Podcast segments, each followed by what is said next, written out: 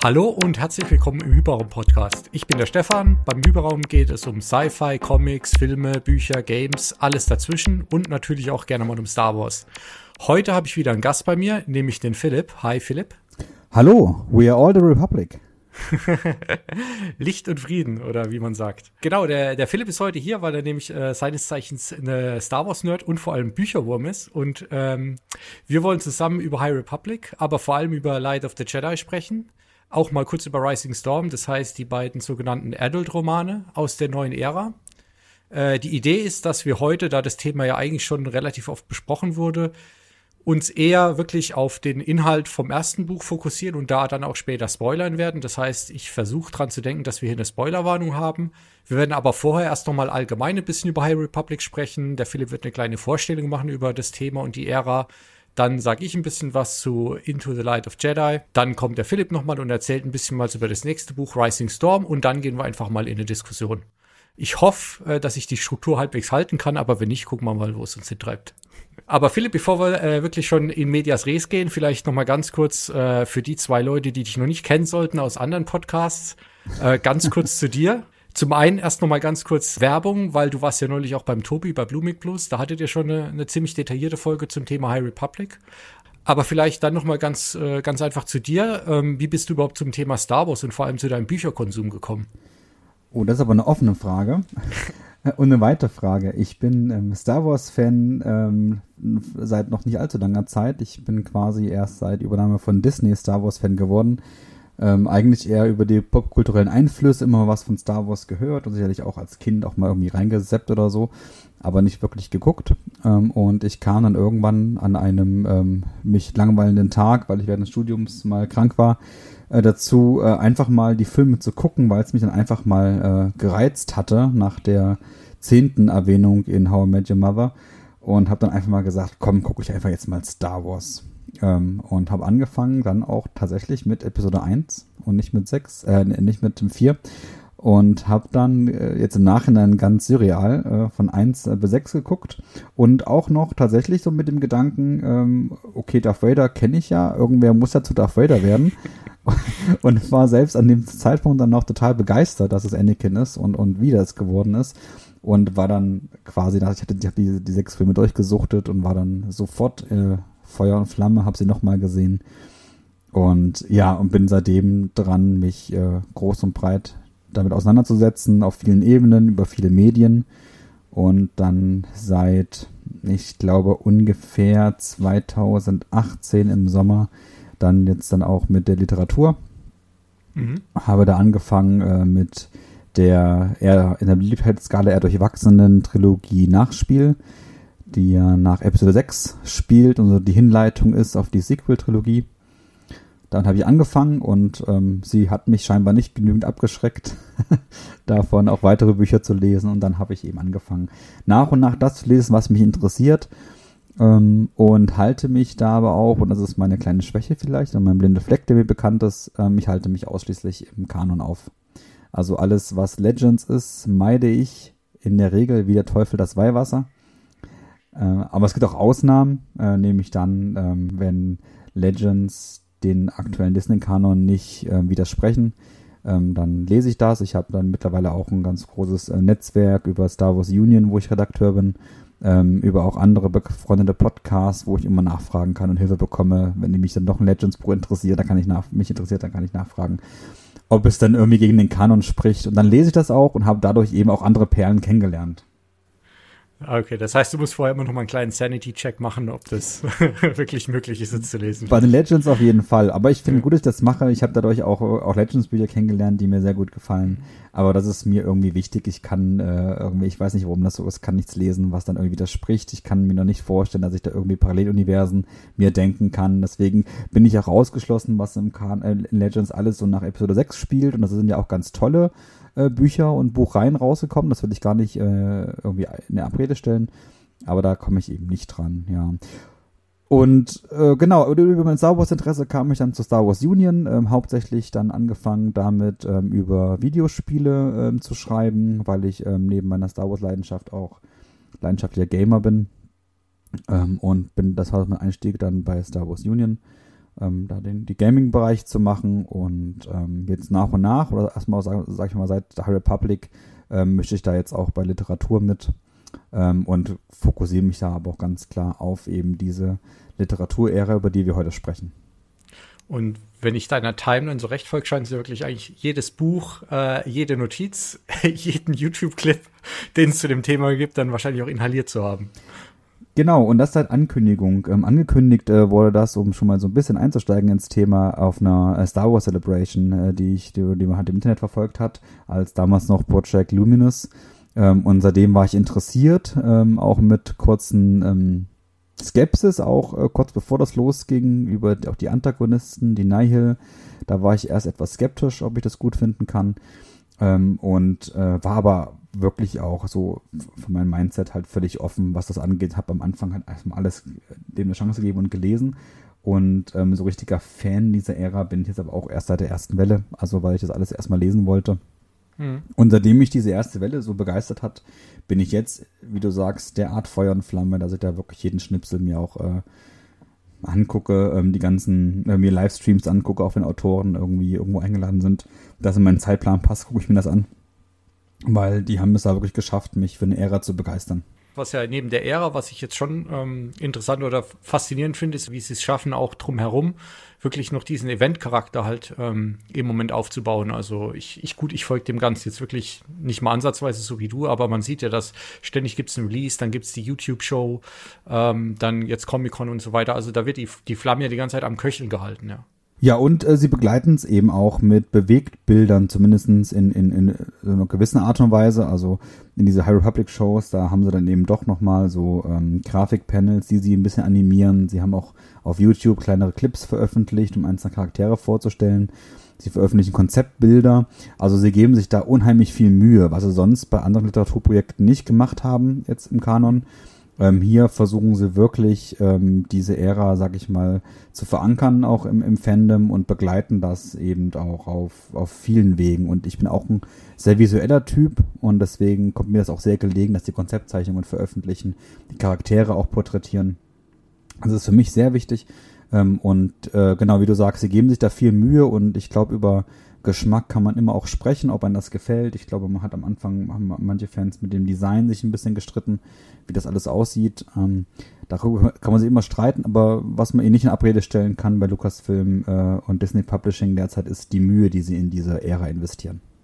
Hm. Ja, ich musste gerade, wie du gerade Design erwähnt hast, habe ich nur mal kurz auf das Buch geguckt, Light of the Jedi, was hier neben mir gerade liegt, ähm, weil ich habe da genau auch so ein bisschen so eine kleine, ähm, am Anfang, wie ich das erste Mal gesehen hatte, das Cover, ja, und vielleicht war das auch dadurch gekommen, ähm, dass ich das im Kopf immer so ein bisschen mit dem Label Young Adult äh, zusammengebracht hatte, was ja falsch ist, aber es gibt eben auch Romane, habe ich das durch die Zeichnung so ein bisschen falsch einsortiert. Aber ich muss jetzt sagen, äh, jetzt nach dem Buch habe ich mich dann auch noch ein bisschen weiter ähm, so durchgeklickt und die ganzen Sachen angeschaut. Also ich finde auch eigentlich zum einen stimmig, aber es trifft eigentlich auch ganz gut so einen Style, der, ja, also äh, es ist klar, man, man, man sieht, wie die Charaktere aussehen, aber es lässt immer noch eigentlich genug Spielraum, dann ähm, seine eigene Fantasie drumherum zu bauen.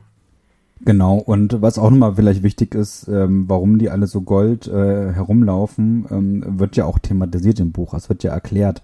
Und nicht nur dadurch, dass wir uns in einer sogenannten Hochzeit befinden, also in einer äh, Phase, wo es sowohl der Republik ähm, als auch den Jedi-Orden sehr gut geht und man sich sehr sicher fühlt und sehr erhaben fühlt.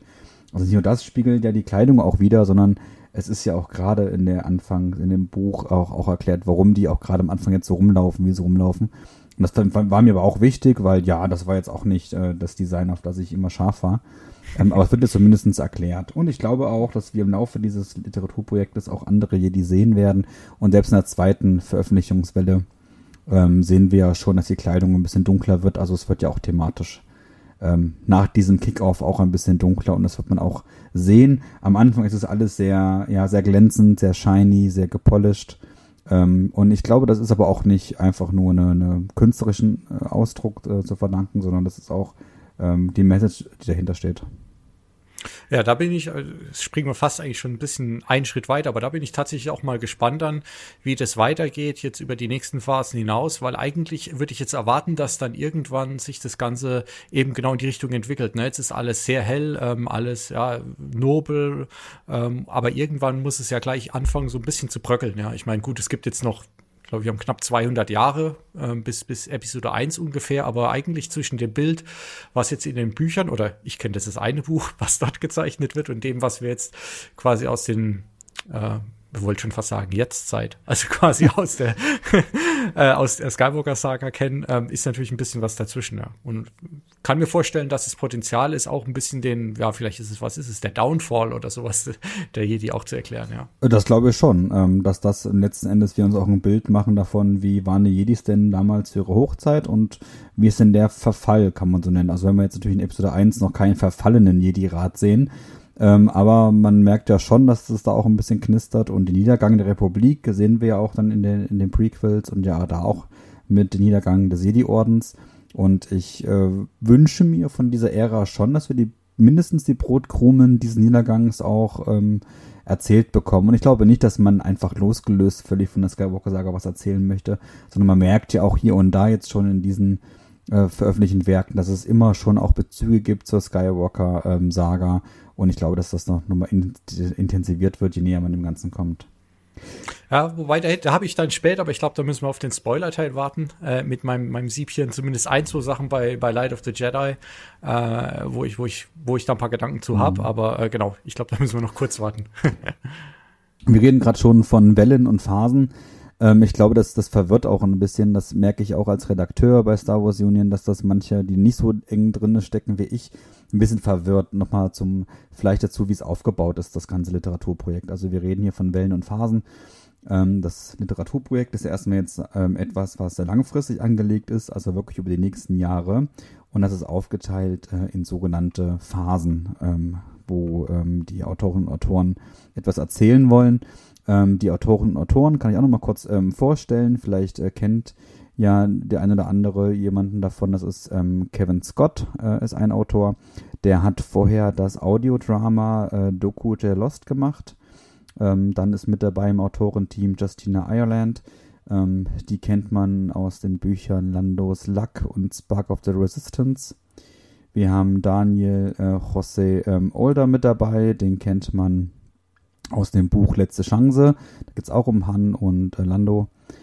Und äh, wir haben Claudia Gray, den wohl bekanntesten Namen dieser ähm, Gruppe. Die kennt man eben aus ganz vielen, auch sehr guten äh, Star Wars Büchern bereits, wie Verlorene Welten, Blutlinie, Leia, Princess of Alderaan und Meister und Schüler. Und zu guter Letzt haben wir dann noch den Charles Soule dabei, der auch das erste Buch, über das wir heute auch intensiver sprechen, Land of the Jedi geschrieben hat und vorher ähm, eine Marvel-Comic-Reihe zu Darth Vader auch ähm, geschrieben hat und auch immer noch schreibt. Und auch vielleicht der ein oder andere Comic-Fan, der das hier hört, ähm, der wird Charles Soule jetzt auch kennen aus der aktuellen Comic-Reihe War of the Bounty Hunter, die er auch maßgeblich mitschreibt. Genau, so dieses Team ähm, hat sich zusammengefunden vor mittlerweile, glaube ich, relativ vielen Jahren und hat ähm, diese High Republic-Ära konzipiert und das in drei Phasen.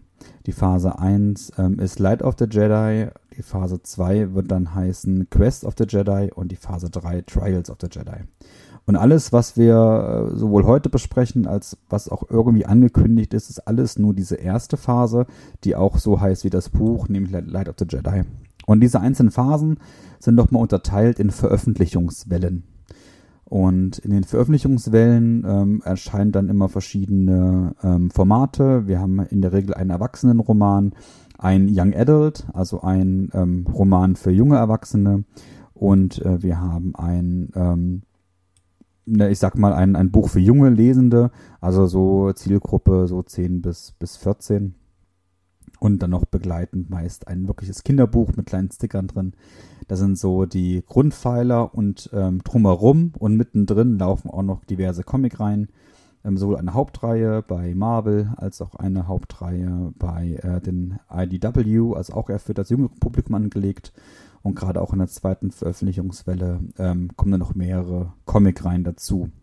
Deswegen kann man sich das so vorstellen, es gibt wie gesagt diese drei Phasen. Innerhalb dieser drei Phasen gibt es mehrere Veröffentlichungswellen und uns ist jetzt äh, an dem Tag, wo wir das aufnehmen, auch bekannt, dass es innerhalb der ersten Phase insgesamt drei Wellen geben wird und die dritte und letzte Welle ähm, wird ab ähm, Januar 2022 ähm, ausrollen. Und Stand heute, Juli 2021, äh, stecken wir also mitten in der zweiten Veröffentlichungswelle drin. Ähm, mit all den Werken und da kam auch noch nicht alles raus, da ist noch ein bisschen was offen. Aber das ist so die Grundstruktur des Ganzen. Was wir vielleicht noch ganz kurz wegnehmen äh, müssten, vielleicht ist auch ähm, die Veröffentlichungspolitik. Ähm, da kann man nämlich dann jetzt auch äh, dann doch mal kritisch werden, denn ähm, das ist wunderschön durchgeplant und durch, strukturiert, aber allerdings nur für den englischsprachigen Markt. Für die deutschen Ausgaben haben verschiedene Verlage die Rechte, sodass die ähm, Erzeugnisse vor allem für junge Leser bis zu Young Adult relativ immer zeitnah auf Deutsch erscheinen. Aber heute, Juli 21, haben wir immer noch nicht deutschsprachig dieses Werk, über das wir heute reden, of the Jedi, das Licht der Jedi in unseren Händen, weil es erst im August 21, also wirklich geschlagene acht Monate nach dem englischen Buch veröffentlicht wird. Und das ist wirklich ein bisschen schade, weil auch viele, glaube ich, auf Deutsch lesen möchten.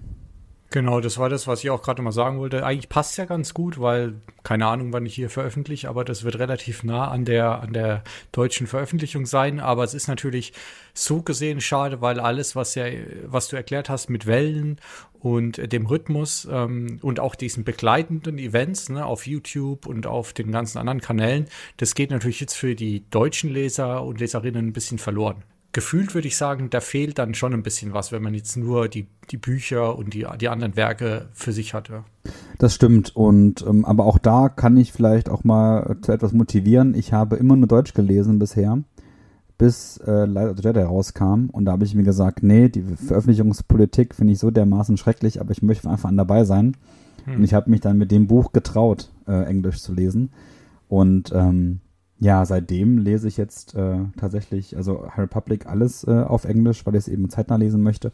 Aber auch die neue Thrawn-Trilogie, äh, Thrawn Ascendancy, habe ich dann jetzt auch auf Englisch gelesen. Also es hat mich auch motiviert dazu, äh, doch über meinen Schatten zu springen und auch im Englisch zu lesen. Also vielleicht ähm, regt es auch einige an. Was aber schade ist. Und man muss auch sagen, es ist auch nicht wirklich schweres Englisch. Ja. Also man kann eigentlich gut durchlesen.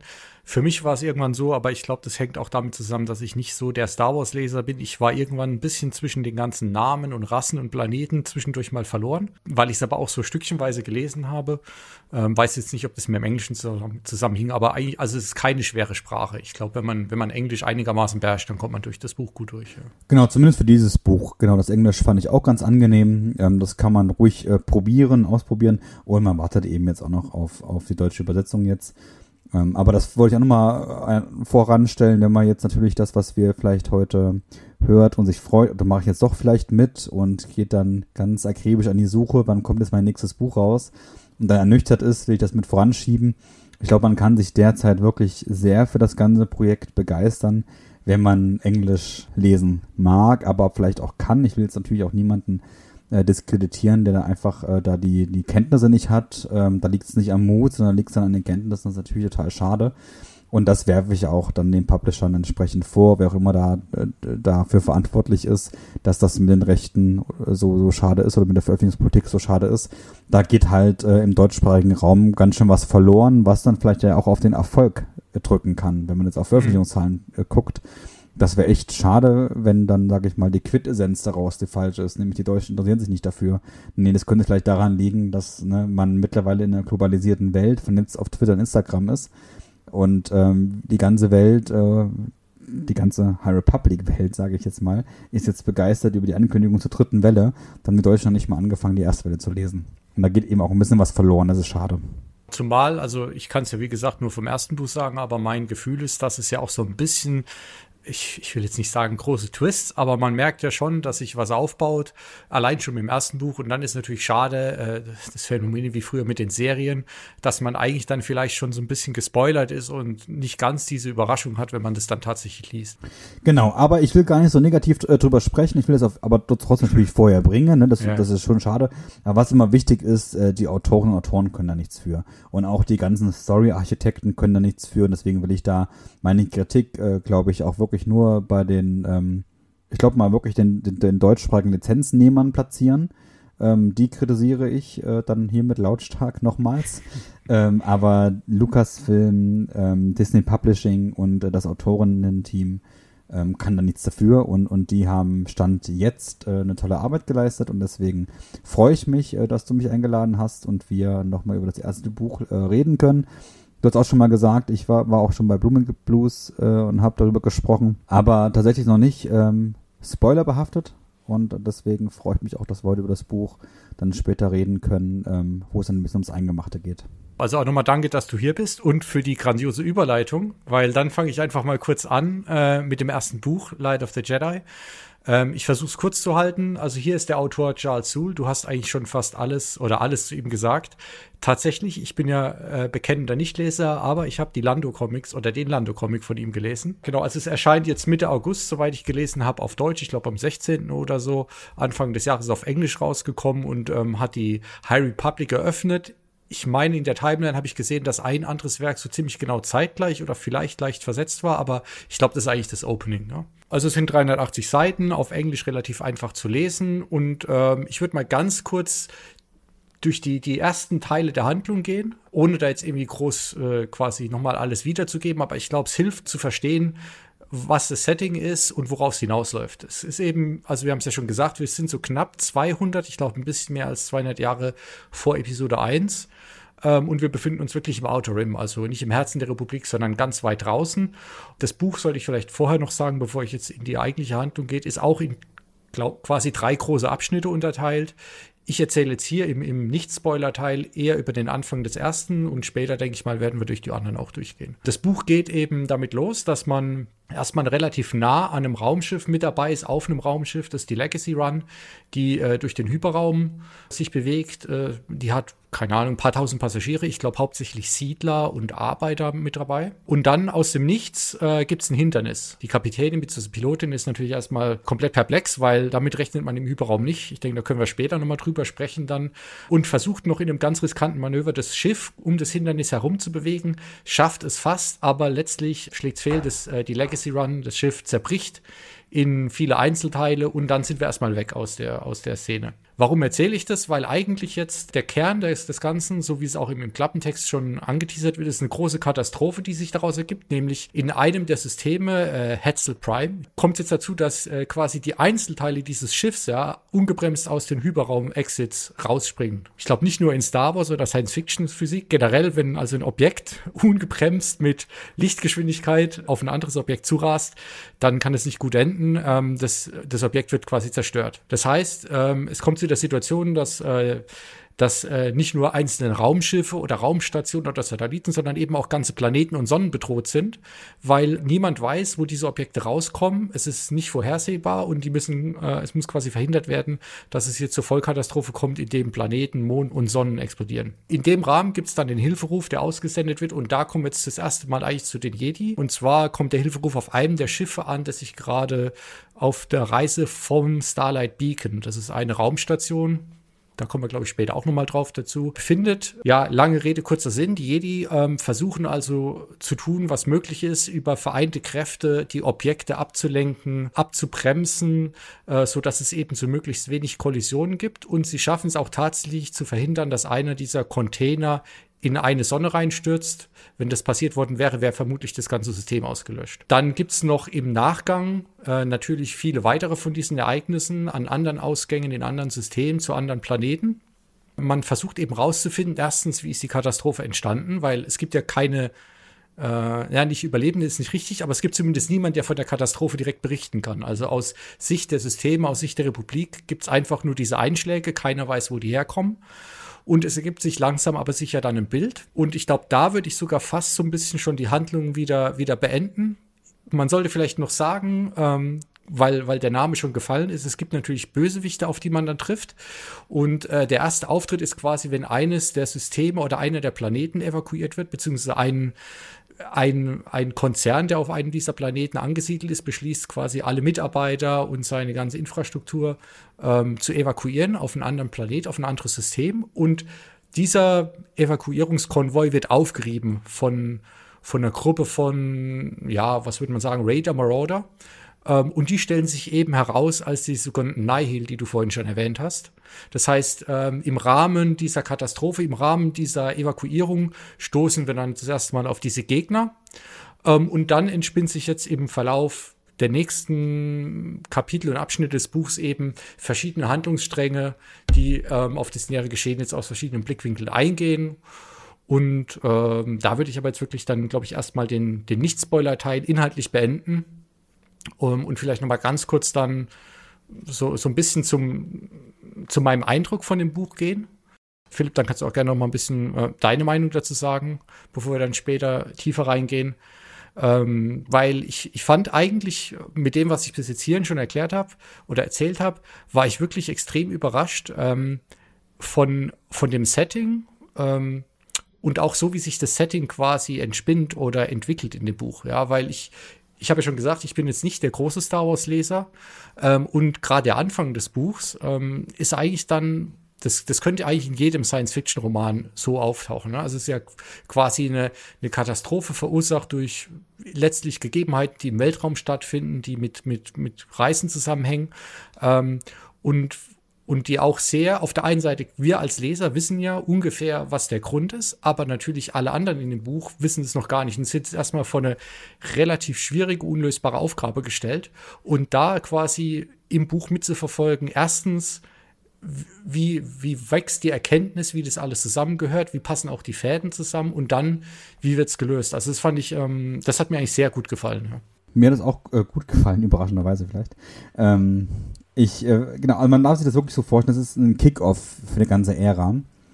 Und äh, der Autor hat die Aufgabe, nicht nur ähm, ein Setting vorzustellen, ähm, wo spielt jetzt überhaupt diese neue Ära, sondern auch ganz viele Charaktere einzuführen ähm, was ihm aus meiner Sicht auch äh, gelingt. Also er schafft es für mich sehr bildlich, die einzelnen Protagonistinnen und Protagonisten vorzustellen. Ähm, aber ich hätte mir auch ähm, irgendeine Übersicht auch nochmal gewünscht. Wie du sagst, es kann hinten raus ganz schön viel werden, weil es ganz schön viele Namen sind. Und äh, manche Bücher haben vorher so ein, ähm, so ein äh, handelnden Personenverzeichnis. Ähm, und das hätte dem Buch, glaube ich, ganz gut getan, äh, dass man vielleicht wissen äh, könnte, wer ist jetzt Meister von wem, äh, wer ist Padawan, wer ist vielleicht Kanzlerin und so weiter. Ähm, weil es sonst relativ viele ähm, Protagonistinnen und Protagonisten sind.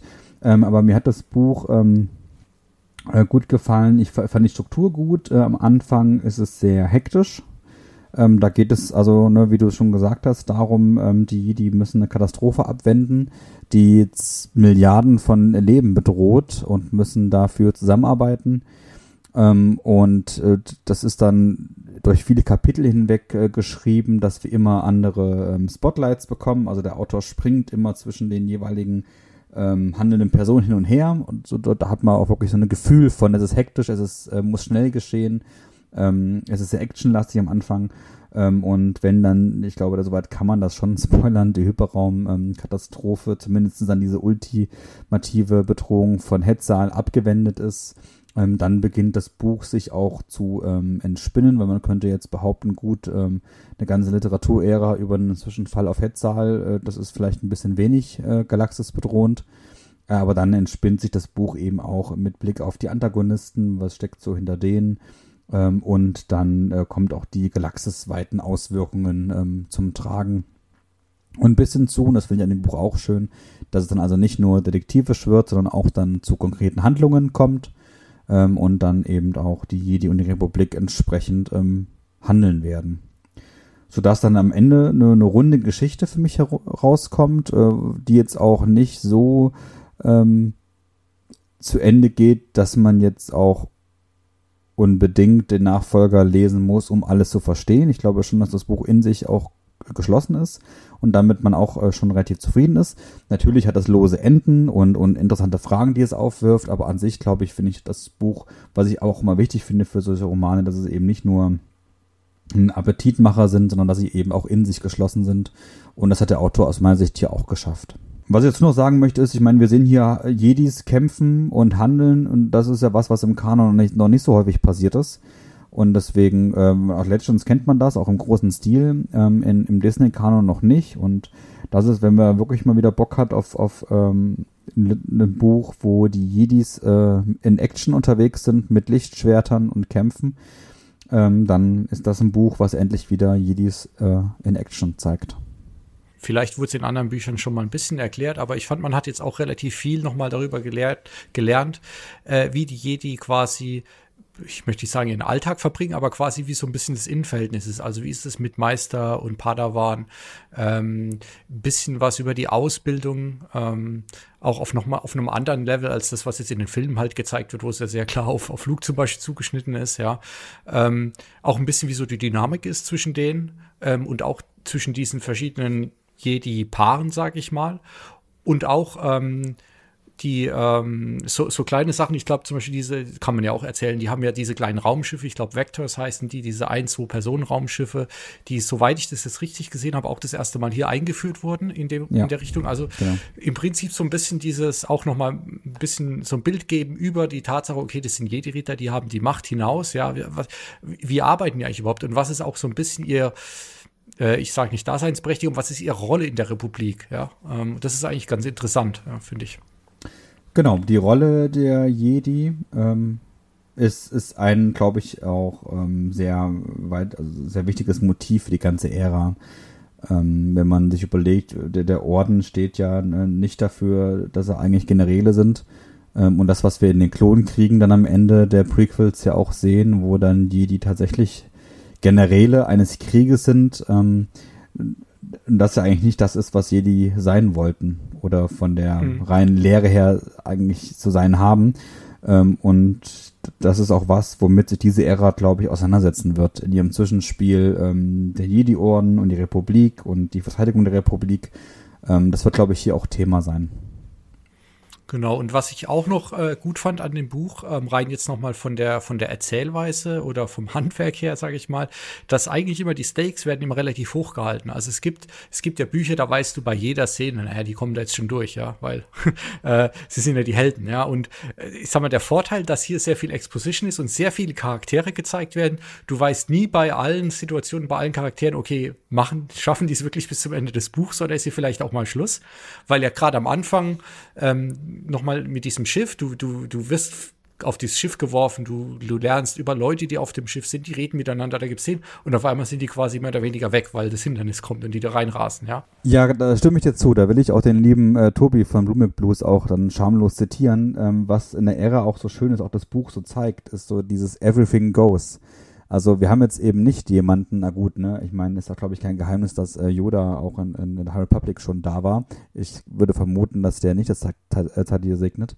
Äh, aber ansonsten, aber er ist ja auch nicht die, die tragende Figur dieser, dieses Romans und auch nicht der Ära. Aber alle anderen, die man dann so eingeführt bekommt und ähm, lieben lernt, die sind in dieser Ära eben, äh, wie du sagst, potenziell in Gefahr. Weil wir haben mhm. sie nicht in der Skywalker-Saga äh, dabei ähm, und bis hin zu, dass er, wir auch wissen, dass dann der fast gesamte Jedi-Orden äh, mit der Order 66 ausgelöscht wird, ist eben wirklich alles, das macht mir auch so viel Spaß, es ist alles auf dem Prüfstein und nichts ist äh, für ewig ähm, und das ist was, was ich ja eigentlich auch ähm, sehr mag. Und wenn wir gerade auch über ähm, Jedi sprechen und ähm, wie man zu denen eine Bindung aufbauen kann, was äh, Charles Soule für mich wirklich toll gemacht hat, ist, wie er die Jedi und ihren Bezug zur Macht beschreibt. Also er nimmt mhm. sich da an, dass ähm, alle Jedi ähm, über verschiedene Art und Weisen ähm, sich ihrer Macht nähern und, und, und ähm, sich auf ihre Macht konzentrieren können. Ähm, und das ist zum Beispiel ähm, ähm, bei Eva Chris, äh, sie nimmt die Macht als äh, Lied wahr und die ähm, ja die, die anderen äh, lebenden äh, Dinge um sich herum als Art als Art Lieder eben, die sie vereint. Äh, wir haben ähm, Elsa Mann, äh, der das Ganze als ähm, als tiefen Ozean wahrnimmt, als mächtiges äh, eben äh, großes Wasser. Wir haben Bel Zetifar, der das Ganze als Feuer wahrnimmt und da sich in seiner Macht zentriert. Und es gibt noch andere Beispiele, aber das finde ich irgendwie toll gemacht, weil das irgendwie greifbar ist für mich, jedenfalls so, wie er das dann darstellt, wie sie mit ihren, in ihren äh, Monolog mit sich selbst gehen und sich äh, auf ihre Macht äh, oder sich auf sich äh, zu fokussieren und das eben mittels ähm, dieser ja, elementaren Dinge vielleicht, äh, wie sie nennen. Das fand ich schön gemacht und es war für mich auch was Neues, weil das habe ich sonst in anderen Büchern noch nicht so wahrgenommen. Und das fand ich eine mhm. schöne Idee, weil man da auch ganz gut sich auch einprägen kann, wer wer ist wer, wer handelt wie. Was ich auch interessant fand, ähm, war für mich dann zumindest auch wieder neu, dass eben auch die, Jedi zusammen und ja sogar eigentlich quer über die ganze Galaxie eben ihre Macht bündeln ähm, und eben gegen diese Bedrohung gemeinsam kämpfen, indem sie eben spezielle Objekte wirklich gemeinsam versuchen, äh, ja, zu, zu bewegen oder zu manipulieren. Also, und das war auch eine, eine sehr gute Szene eigentlich. Ja. Das war eine wunderbare Szene und das bringt mich noch zu einem anderen Punkt, der mir sehr gut gefällt. Ähm, du sprichst da was an, was eine Jedi äh, kann, um, sag ich mal, zusammen zu handeln.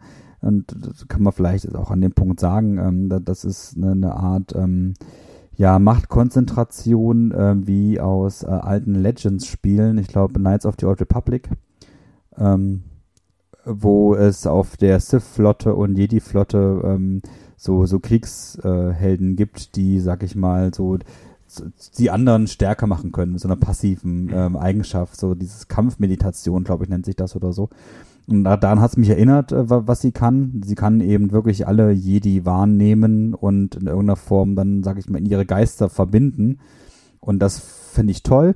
Und warum ich das toll finde, ist, dass es eben auch nichts neu kreiertes, sondern das ist was, wo der Autor auch zurückgreift auf ähm, Sachen aus Legends. Und was mir hier bei der gesamten Ära, kann ich dazu auch schon sagen, aber auch in dem Buch nochmal im Allgemeinen mich an auch äh, freut, ist, dass man hier nicht ähm, krampfhaft neue Sachen erfinden möchte oder muss. Also wir haben nicht äh, x neue Spezies äh, auf einmal oder neue Orte und sondern wir äh, bewegen uns in einer Galaxis, die uns irgendwie dann doch vertraut vorkommt. Und das finde ich toll gelöst. Also Orte, Spezies, ähm, Namen, Bezüge, das ist alles was, wo man sich als Star Wars-Fan auch auskennen kann. Trotzdem, auch wenn man nicht alles gelesen hat, Literaturfreunde können natürlich äh, aus dem Vollen schöpfen. Aber ich finde, es ist eher was Schönes, wenn man sich von an Sachen bedient, die es schon gibt und nicht diesen, diesen Krampf der Sequels hat, alles äh, neu machen zu müssen. Also an, an vielen Stellen viel neu machen zu müssen, der man an anderer Stelle viel leider nicht neu gemacht hat. Aber gerade was so Spezies angeht, äh, da, da hat man eben, nimmt man eben das, was es halt schon gibt. Und da gibt es im Star Wars-Bereich schon so viele Spezies. Und ich bin immer wieder begeistert. Äh, mit jedem Buch ähm, kriege ich neue Speziesnamen um die Ohren, für mich neue. Und dann gebe ich die auf Wikipedia ein. Und dann, ah nee, guck mal, die gab es ja schon mal irgendwo. Und das haben, die, haben sie aus meiner Sicht auch toll gemacht das kann ich tatsächlich dann gar nicht so beurteilen, weil für mich die meisten davon neu sind, die Namen. Aber äh, genau, also das und was ich eben auch gut finde, und das ist natürlich auch ein kleiner, äh, ganz netter Kunstgriff sozusagen, das Ganze 200 Jahre zurückzuversetzen, dass man auch gar nicht erst in die Falle tappt. Äh, vieles von dem, was, was der Casual Star Wars Fan, so wie ich eben kennt, ja, also quasi alle zwei Minuten einen X-Wing durch die Gegend fliegen zu lassen ähm, oder irgendwelche Referenzen einzubauen, das ist ja was, was wenn man jetzt zum Beispiel von Filmen spricht, was mich bei Solo zum Beispiel ungemein genervt hat, sondern man, man ist eigentlich ein bisschen zu Hause, ja, weil das Setting kennt man, aber es ist eben so, es gibt genug Neues, ohne dass man das Gefühl hat, hier wird jetzt ganz, ganz billig auf der alten Klaviatur gespielt. Ja. Genau, und deswegen holt mich auch das Ganze so ab, weil ich ähm, in der Literatur äh, ganz oft beobachtet habe, wie wir in den, ähm, wenn man über die Skywalker-Saga irgendwas liest, es geht immer um also bei The Bad Batch liest man ganz oft auch die Kritik, so dass es so Cameo-lastig. Und die, die Literatur war da auch oft so unterwegs. Ne? Man hat das äh, zehnte Abenteuer von Luke und seinen Freunden äh, dann als Roman gehabt und man kennt eigentlich alles schon und irgendwann hat das auch haut, haut das eigentlich auch zeitlich gar nicht mehr so hin, was da alles hätte stattfinden sollen in irgendwelchen Zeiten. Und hier wie das Angenehme, wie du sagst, man ähm, ist in einer, in einer Welt, die man kennt, ähm, aber es ist nicht gespickt mit ähm, Cameos und es hängt auch nicht so an dem Ganzen, sondern das, sie wollen was Eigenes erzählen. Ähm, natürlich bedienen sie sich an, an gewissen kleinen Dingen, aber es ist nicht so, ähm, dass da wirklich äh, man so viele, das ist eigentlich nur, wie, wie du sagst, was Bekanntes ist, was abgespult wird, sondern es ist, es fühlt sich neu und frisch an. Und das ist mhm. das, was mir Spaß macht. Und ich merke gerade, mir, mir liegen jetzt schon einige Sachen auf der Zunge, die wahrscheinlich in den Spoiler teilen müssten. Deswegen würde ich sagen, lass uns mal zum nächsten Buch gehen, dass wir dann nochmal fleißig spoilern dürfen danach. genau, also wer durch unseren äh, Podcast-Folge heute angestachelt ist, the Jedi zu lesen, auch noch auf Englisch sich traut, kann sich freuen, dass er dann jetzt quasi auch schon seit äh, Ende Juni den, Nachfolger gleich lesen kann. Das ist The Rising Storm. Der kommt dann vom Autor Kevin Scott. An der Stelle können wir auch nochmal sagen, dass die Autoren diese Ära wild durchmixen, was die Genre angeht. Ähm, das ist äh, auch was, was ganz Tolles äh, für mich als der jemand, der sämtliche Werke ähm, liest, ist dieses Autorenhopping, das macht echt Spaß, äh, weil ein, weil Leute, weil, weil die Justina Ireland als Beispiel die Vanessa Rowe äh, Name-Dropping, tut mir jetzt leid, äh, aber in einem Kinderbuch ähm, eingeführt hat und ähm, in der zweiten Veröffentlichungswelle dann ähm, in einem anderen Medium ähm, für ältere Leser dann fortführt. Und das macht, sagt mir, total Spaß, weil man auch mit den Charakteren, sage ich mal, so verschiedene Eindrücke bekommen kann. Auf jeden Fall Kevin Scott, der hat in der ersten Veröffentlichungswelle ähm, die Comicreihe ähm, geschrieben, die ich auch allen nur wärmstens ans Herz legen kann. Also wenn, wenn Comic ähm, ein Medium ist, äh, was man sowieso an anderer Stelle konsumiert, sollte man dieser Comicreihe wirklich eine Chance geben. Das ist nicht nur wunderbar gezeichnet, äh, den, den äh, Zeichner finde ich ganz großartig, sondern die Geschichte macht auch echt Spaß. Also diese Comicreihe von äh, Kevin Scott heißt auch einfach The High Republic. Ähm, sollte man äh, mit auch dazu lesen, wenn man das erste Buch ganz gut fand. Und von diesem Autor kommt dann jetzt eben dann der zweite Roman dieser Ära. Der heißt The Rising Storm. Und das ist äh, kein typischer zweiter Teil, weil es eben nicht Light Jedi Teil 2 ist, sondern das heißt auch ein bisschen anders, setzt aber äh, direkt an. Am Ende von äh, Light of the Jedi ähm, setzt das Ganze an ähm, und äh, führt dann ähm, die, ein paar der bereits handelnden Personen eben zu einem ähm, neuen Großereignis äh, der Galaxis, nämlich die Republic Fair. Ähm, also wir befinden uns ja, das haben wir eigentlich auch schon erwähnt, immer noch natürlich in einer Zeit, äh, wo die äh, Republik so auf einer Höhepunktphase ist. Es gibt wenig, es gibt keine externe Bedrohung für diese Republik, es gibt äh, intern ich sage jetzt mal den Nihil weggedacht, keine großen internen ähm, Konflikte, ähm, außer den wahrscheinlich typisches äh, politisches natürlich Geblänkel, aber sage ich mal nichts Bedrohendes. Ähm, und ähm, die Kanzlerin Lina So ähm, ist bestrebt, mehrere, wir würden es vielleicht Weltwunder nennen, ähm, noch zu verwirklichen. Und äh, Starlight Beacon, haben wir, hast du eingangs mal erwähnt, ist ein Weltwunder, ist also eine riesengroße Raumstation, die im Outer Rim ist ähm, und die so als ähm, Ausgangspunkt für die Expansion der Republik in, in Outer Rim dienen soll. Wir können uns also hier vorstellen, das Outer Rim ist natürlich schon besiedelt und bekannt, aber die Republik hat da wenig Einfluss, auch da schon. ähm, und sie versuchen eben mit diesem, äh, mit der Raumstation da Fuß zu fassen im Outer Rim. Ähm, und darum geht's so in dem ersten Buch auch mit als Ankerpunkt ähm, eben um, um diese ähm, Raumstation. Und ähm, das ist das eine Weltwunder und das zweite Weltwunder, äh, darum geht's dann in The Rising Storm, ist dann die Re Republic Fair. Das kann man sich so als Jahrmarkt vorstellen, aber als galaxisweiten äh, Jahrmarkt, äh, wo sich, äh, wo sämtliche Welten und Systeme repräsentiert sind und wo die Republik zusammenkommen soll, um eben ähm, das Bestehen der Republik zu feiern, um zusammenzukommen. Ähm, und ja, wie, wie wäre es anders zu erwarten in, als in so einem Roman? Ähm, beginnt das Fest und wird dann ähm, durch diese, wie nennen sie die, die Weltraum-Wikinger, die Nihil, bedroht. Und äh, dann äh, nimmt das Werk äh, einen Gang, äh, den man als Leser nicht hätte vorher gedacht. Und ich will da auch äh, gar nicht weiter spoilern, weil dann, sag ich mal, ab dem Angriff auf diese Republic Fair sich ein äh, Buch entwickelt mit einer Dramaturgie, die sich gewaschen hat.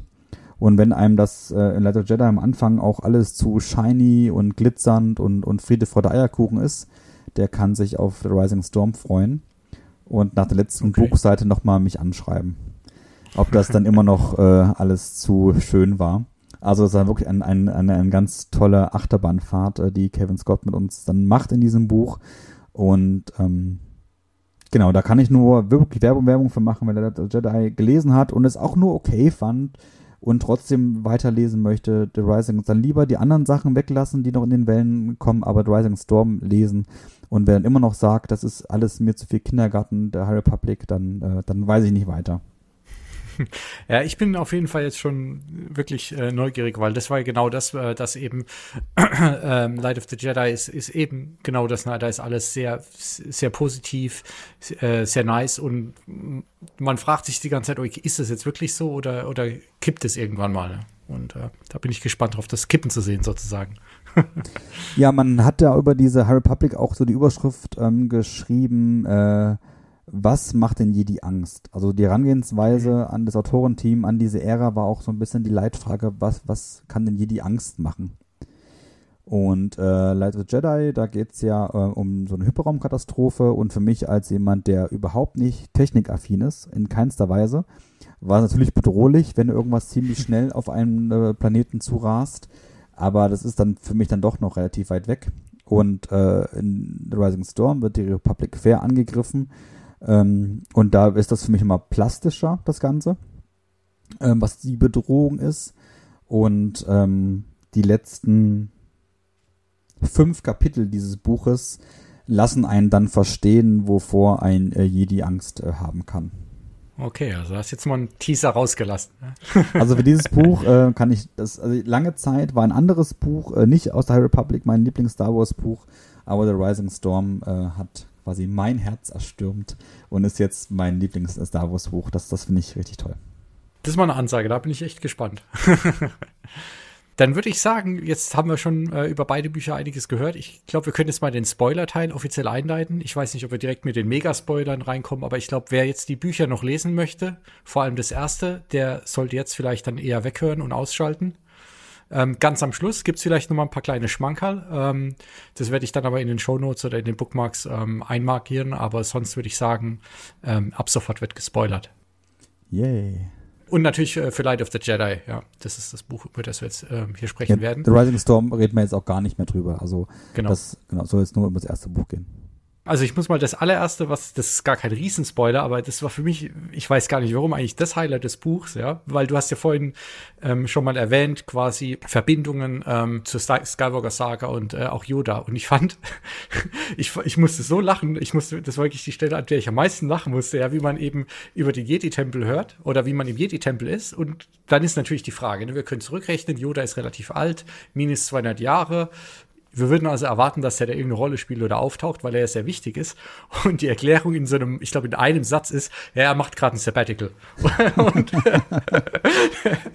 und, das fand ich eigentlich, das fand ich so geil, weil ähm, ich habe mir schon überlegt, okay, wie wollen sie da rauskommen? Ne? Und normalerweise würde man sagen, okay, der ist auf irgendeiner Schlacht oder irgendeine geheime Mission oder dieses oder jenes. Ja, er macht Sabbatical. Das fand ich, das fand ich mega geil. ist mir auch aufgefallen, äh, fand ich, fand ich, also ich war, war auch ein bisschen irritiert, so, ne, wenn, wenn so ein ähm, großer ähm, Jedi äh, dann einfach mal ein Sabbatical einlegt, soll ihm gegönnt sein. Ähm, aber er ist einfach, ich glaube, man wollte ihn damit auch einfach aus dem Weg räumen. Ne? So, ja. so, und das fand ich aber auch gut, weil man möchte nicht, ähm, wir wollen ja was Neues und Frisches, wir haben ja eben auch schon darüber gesprochen, das fühlt sich neu und frisch an. Und wenn jetzt Yoda hier ähm, die leitende Figur wäre, da wäre es eben nicht frisch und neu. Mhm. Und äh, trotzdem ist natürlich auch meiner Sicht auch wichtig und ich als Kanon-Fan finde ja Kanon-Kontinuität sehr, sehr wichtig. Und deswegen muss er natürlich da auch schon irgendwo mit als sehr äh, mächtig dabei sein. Wir haben ja auch noch andere im Jedi-Rat, die man erkennen kann ähm, aus äh, den Prequels, ähm, wenn man da wirklich viele äh, äh, Visional Dictionaries, glaube ich, heißen die Dinger, gelesen hat. Also es gibt auch noch mehrere Charaktere, die man mhm. kennen kann, wenn man ganz, ganz tief in der Materie steckt. Okay, ja gut, da bin ich dann wieder raus. Von daher kann sein, dass da noch mehr waren, aber das war so der, der, der eine. ähm, und ja, vielleicht gibt es irgendwann noch ein Buch, ja, Judas Sabbatical, da lernt man vielleicht, was er macht. Keine ja, ich kann auf Dagobah schon mal die Hütte bauen ja. oder so. Nee, äh, aber es, äh, äh er wird noch mal in anderen ähm, Werken ähm, handelt er dann auch, also ähm, in der ähm, IDW äh, The High Republic Adventures für das junge. Publikum. Ähm, da sehen wir einen äh, handelnden Yoda. Also der macht ein Sabbatical ähm, aus dem Jedi-Rat, kann man dazu sagen. Der ist aber gerade mit ähm, Jedi-Padawan äh, auf der Starhopper, nennt sich das, unterwegs mhm. und schippert durch die Galaxis. Also Sabbatical zieht sich auf den Jedi-Rat. Er macht kein Sabbatical als Jedi, sondern als Jedi-Rat. Heißt, der macht auch gerade irgendwas und in der Comic-Reihe für jungen Leser ähm, tritt er auch auf. In den, in den mhm. Romanen, und das gilt nicht nur für die Erwachsenenromane, auch in den Young Adult Romanen, in den Kinderbüchern spielt er keine Rolle, aber in der Comic-Serie für Kinder da, da ist er dabei und handelt auch tatsächlich, also der, der backt auch Plätzchen. Ist halt für Kinder, ne? Aber, äh, der, aber ist auch ernsthafte Handeln tatsächlich. Also diese Comic-Reihe überrascht tatsächlich. Ähm, aber für dieses Buch wird er aus dem Weg äh, geschafft und das ist aber auch, ich finde es wichtig, dass sie ihn erwähnen, wenn sie, weil wir haben ja auch ähm, Szenen im Jedi-Rat, genau, ja. Aber ich finde auch angenehm, dass sie eben damit deutlich gemacht haben, hier geht es nicht um, um Yoda. Mhm. Ja, also das, gut, habe ich vorhin schon gesagt, aber das finde ich echt gut, dass, dass sie es schaffen, das sehr elegant alles mhm. zu trennen ähm, und da überhaupt gar nicht irgendwie dann quasi Ablenkung schaffen oder, oder Fragen aufwerfen. Ja. Ähm, genau, also was ich aber äh, im, im Buch, ähm, ich habe ja vorhin die Handlung dann relativ genau an der Stelle aufgehört, an denen die Nihil das erste Mal ähm, quasi das, das Bild äh, oder ja, die Bühne betreten.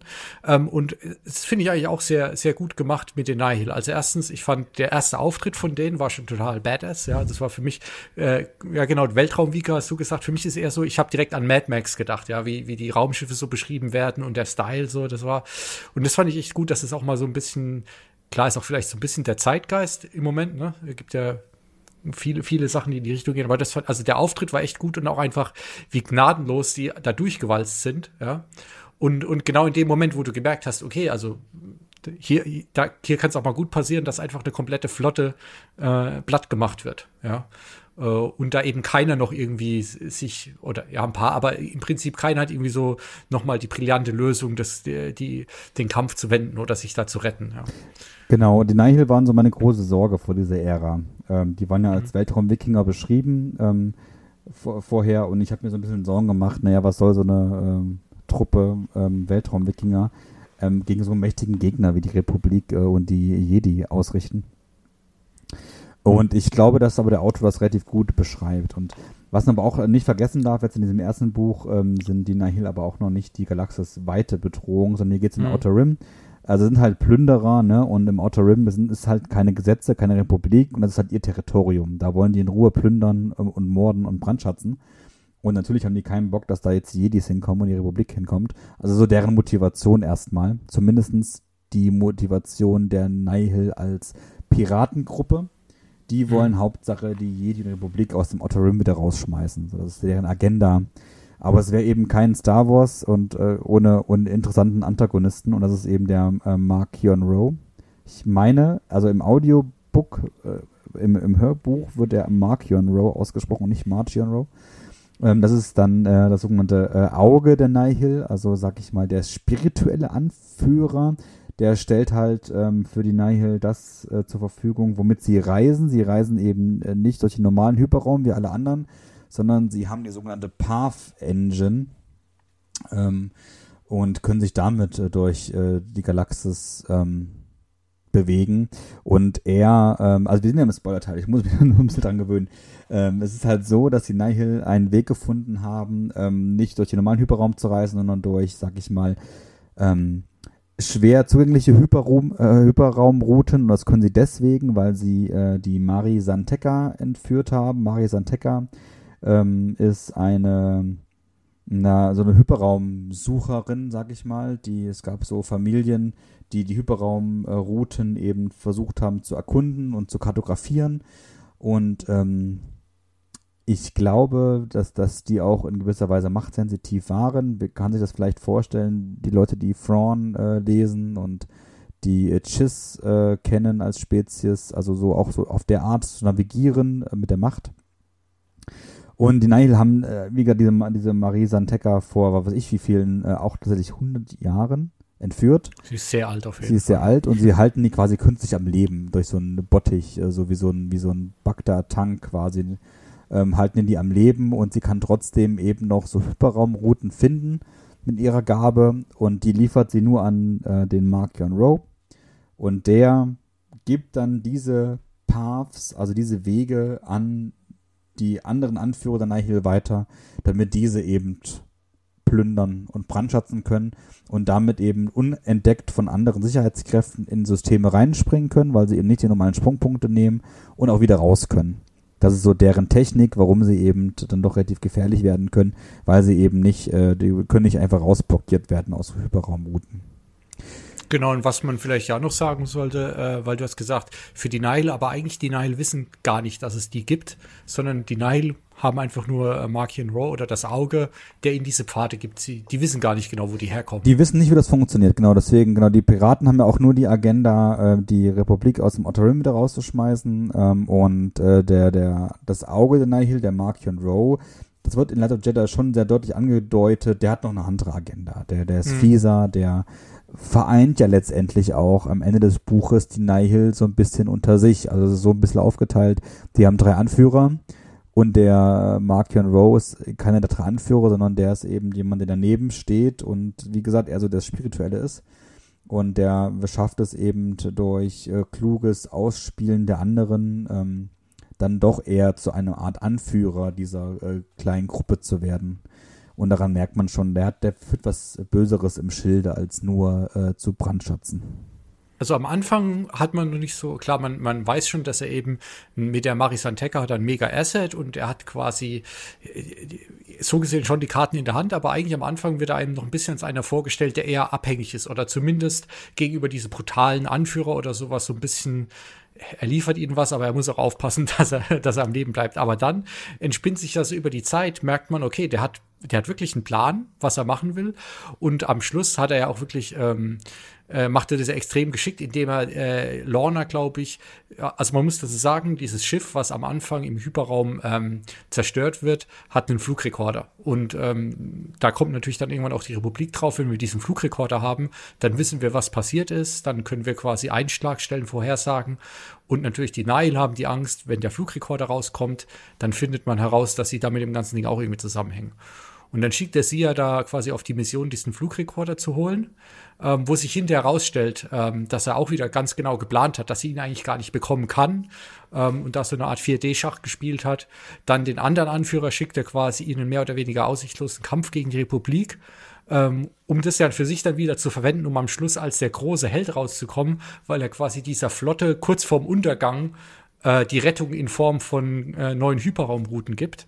Äh, und danach kann er sich quasi als der große Held aufspielen. Ja. Und das ist, also wie er sich da quasi so von Handlanger zu am Schluss ja eigentlich der Anführer der Nihil hocharbeitet, ähm, das war auch äh, gut gemacht. Ja. Fand ich auch gut geschrieben, weil ähm, das für den Leser auch nicht ganz klar war, wie das da, was er für eine mhm. Agenda hatte. Und das, am Ende wurde es aber klar, und das mag ich ja dann auch, wenn, wenn, wenn am Ende von so einem Buch Leute auch ihre Gedanken aussprechen und dann auch klar wird, okay, das ist halt jemand, der das Ganze durchdenkt, der bewusst handelt und der so kleine Brotkrumen hier und da für seinen eigenen Weg äh, sendet. Und mhm. das äh, schafft äh, das Ganze. Deswegen finde ich auch den, den Bösewicht äh, aus dem Buch auch wirklich glaubhaft und ja dann letztendlich auch bedrohlich. Und wenn wir gerade darüber sprechen wollen, ist, sind denn die Nihil jetzt in diesem Buch für die Galaxis bedrohlich? Da wäre ich ja immer noch beim Nein. Also ich sag mal, mhm. wenn jetzt sämtliche militärische Vehikel aus der Republik zusammengezogen werden, ähm, um dagegen vorzugehen. Und plus noch die Jedi, dann haben die Nihil ziemlich schnell äh, keine Chance mehr. Aber durch ihre Path Engine sind sie auch an einem Ort, äh, der No Space heißt. Also sie sind auch nicht so leicht aufzufinden, wo ihre Haupthalle ähm, ist, ähm, was ja auch zu den Wikingern so ein bisschen passt. Ähm, das ist also gar nicht so leicht zu finden, aber sie sind eben auch ähm, nicht die große Bedrohung, zumindest an dem Standpunkt des Buches. Und im Gegensatz zu den anderen Anführern möchte der Mark Monroe das ja auch nicht. Er will ja nicht im Hauptfokus der Republik sein, weil er hat eben einen langfristigen Plan und auf den bin ich sehr gespannt. Und auf den bin ich immer noch gespannt, auch nach The Rising Storm, weil auch da der Gesamtplan natürlich auch noch nicht, wir sind ja gerade mal in Phase 1, äh, offen liegt. Aber ähm, in dem Buch ähm, haben wir ja nicht nur die Seite Jedi und Republik und wie die halt mit dieser Hyperraumkatastrophe umgehen, sondern wir haben ja auch ähm, Abschnitte mit den Nihil, wo wir deren Struktur kennenlernen, Mark Rowe kennenlernen, seine Vergangenheit zumindest angeteasert bekommen und nach und nach verstehen, dass das ein ganz schöner Badass ist und was ich auch gut finde bei den Nihil ist, dass äh, die, sie bleiben halt auch mal wirklich so, sag ich mal, einfache Bösewichte. Weil oft finde ich gerade bei, bei, bei Büchern ist, ist ja immer der Versuch, dann bei jedem nochmal die Motivation zu erklären und der ist eigentlich gar nicht böse, sondern wurde halt als Kind, keine Ahnung, äh, mal äh, böse angeschaut und deswegen sind Bösewicht. Aber da ist klar, die sind einfach nur Bösewichte. Klar, unterm Strich die Motivation ist, alle wollen nur essen oder Geld verdienen, ja, aber äh, eigentlich ist sich jeder bewusst, dass er komplett über die Stränge schlägt, ja. Und, und es wird gar nicht versucht, es weiter groß zu erklären. Das finde ich auch mal ganz angenehm, mhm. dass man einfach wieder nur klare Bösewichte hat. Ja, das, ich mag so schwarz-weiß dann eigentlich auch mal ganz gerne. Ja. Obwohl ich schon glaube, dass der Autor versucht, das auch natürlich zu erklären. Und ich bin natürlich immer ein Fan von, ich nehme immer gerne Thanos ähm, als plakatives Beispiel. Ich mag es, wenn Bösewichter ähm, aus ihrer Sicht heraus ähm, Gutes tun wollen. Das machen sie aus dem, auf dem, aus dem, also wenn, wenn sie, wenn die, wenn Bösewichte Gutes tun wollen, aus, aber mit den falschen Mitteln. Also wenn, wenn, ich weiß nicht, ob ich richtig verstanden werde, aber man möchte, also gerade Thanos ne, will ja, sag ich mal, die, die Galaxis äh, retten, ja. weil wir halt überbevölkert sind.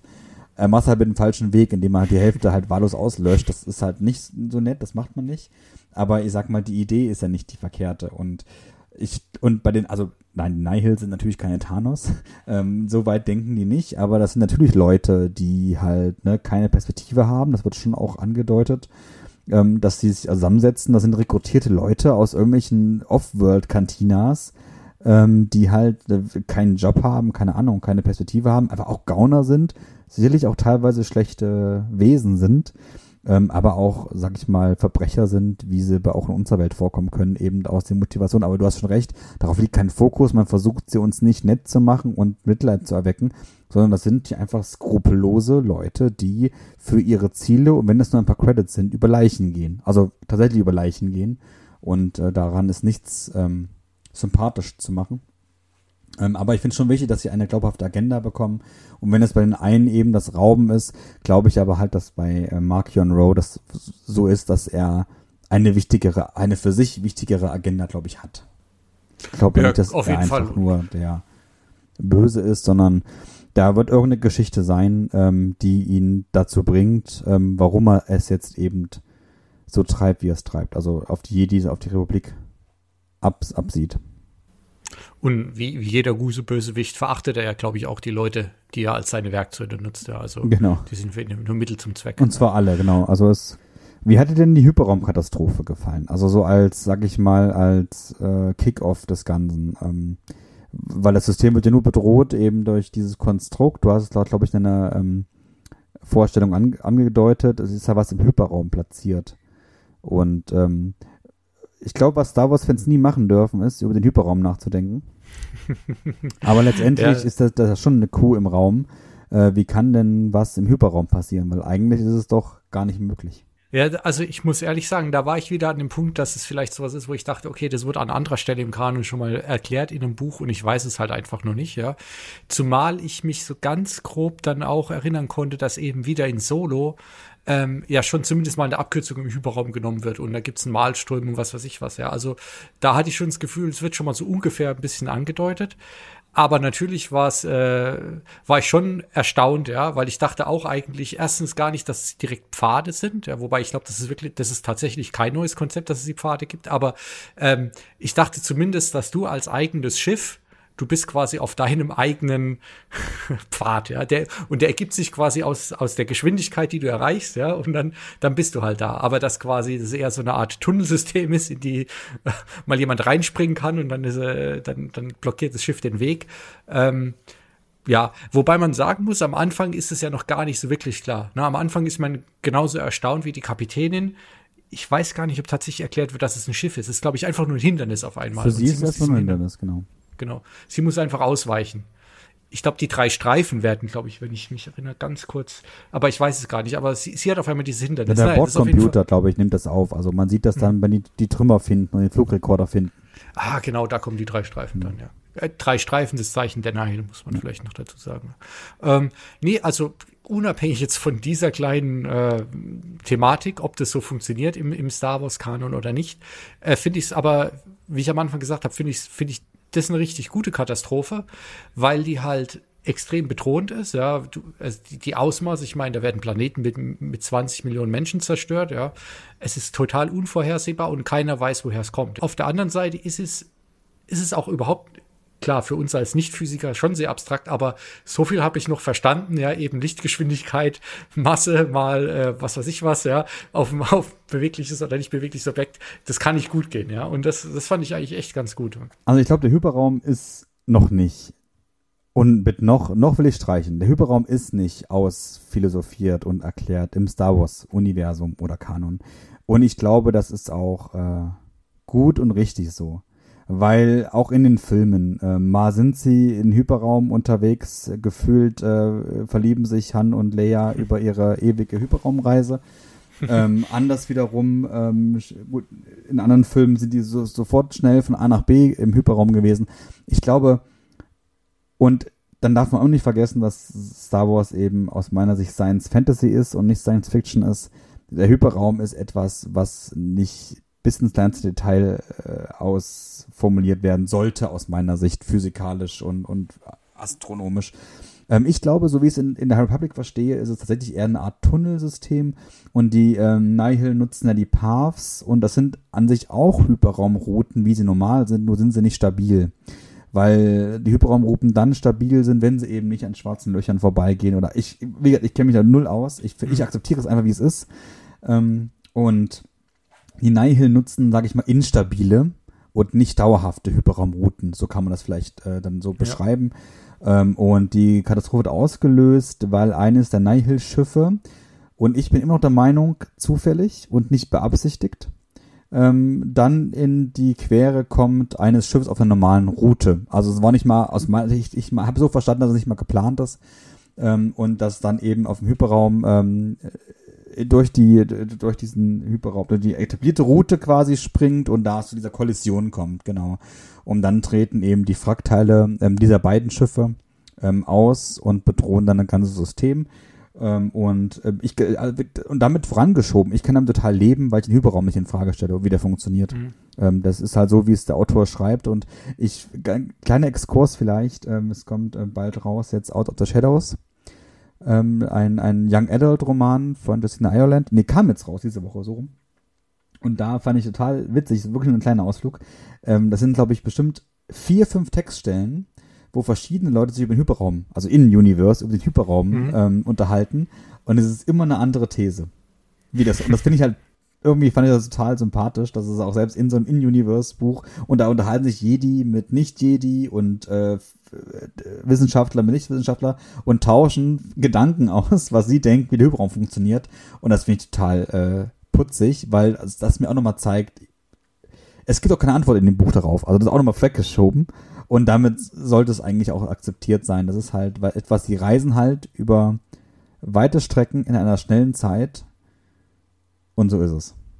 Genau. Es ist ja auch kein Star Trek, ja. Genau, es, es ist ja keine das will ich auch damit sagen. Es ist kein Science Fiction, es ist Science Fantasy.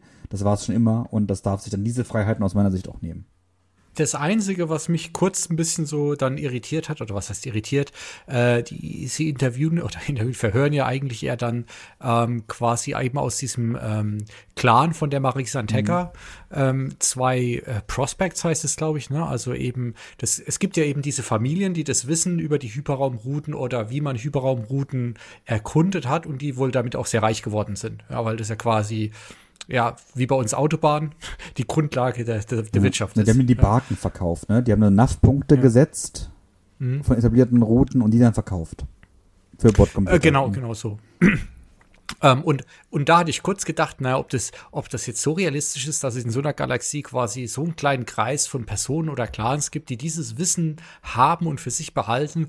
Aber da sind wir wieder beim Fantasy-Thema. Ich glaube, das, das muss man dann einfach so hinnehmen, für, äh, dass, dass die Story quasi passt. Und es passt ja auch ein bisschen, gerade mit dem Namen Prospects, dann auch wieder so ein bisschen zu diesem Wildwest-Thema, mhm. was ja auch ne, über die Grenze hinaus und ins Unbekannte. Also von daher passt es irgendwie thematisch auch wieder. Ja.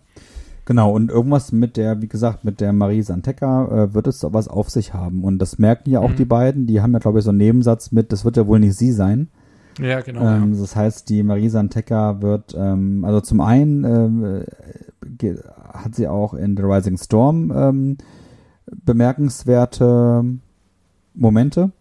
Äh, und dann ist ja auch die, glaube ich schon, dass das irgendwann auch beleuchtet wird, äh, was es mit ihr auf sich mhm. hat und generell auch, glaube ich, mit diesen ähm, Hyperraumrouten finden ähm, auf sich hat und wie das da gemacht ist. Interessant fand ich hier, dass es Santeca ist. Das, den kennt man ja zumindest aus Episode 7.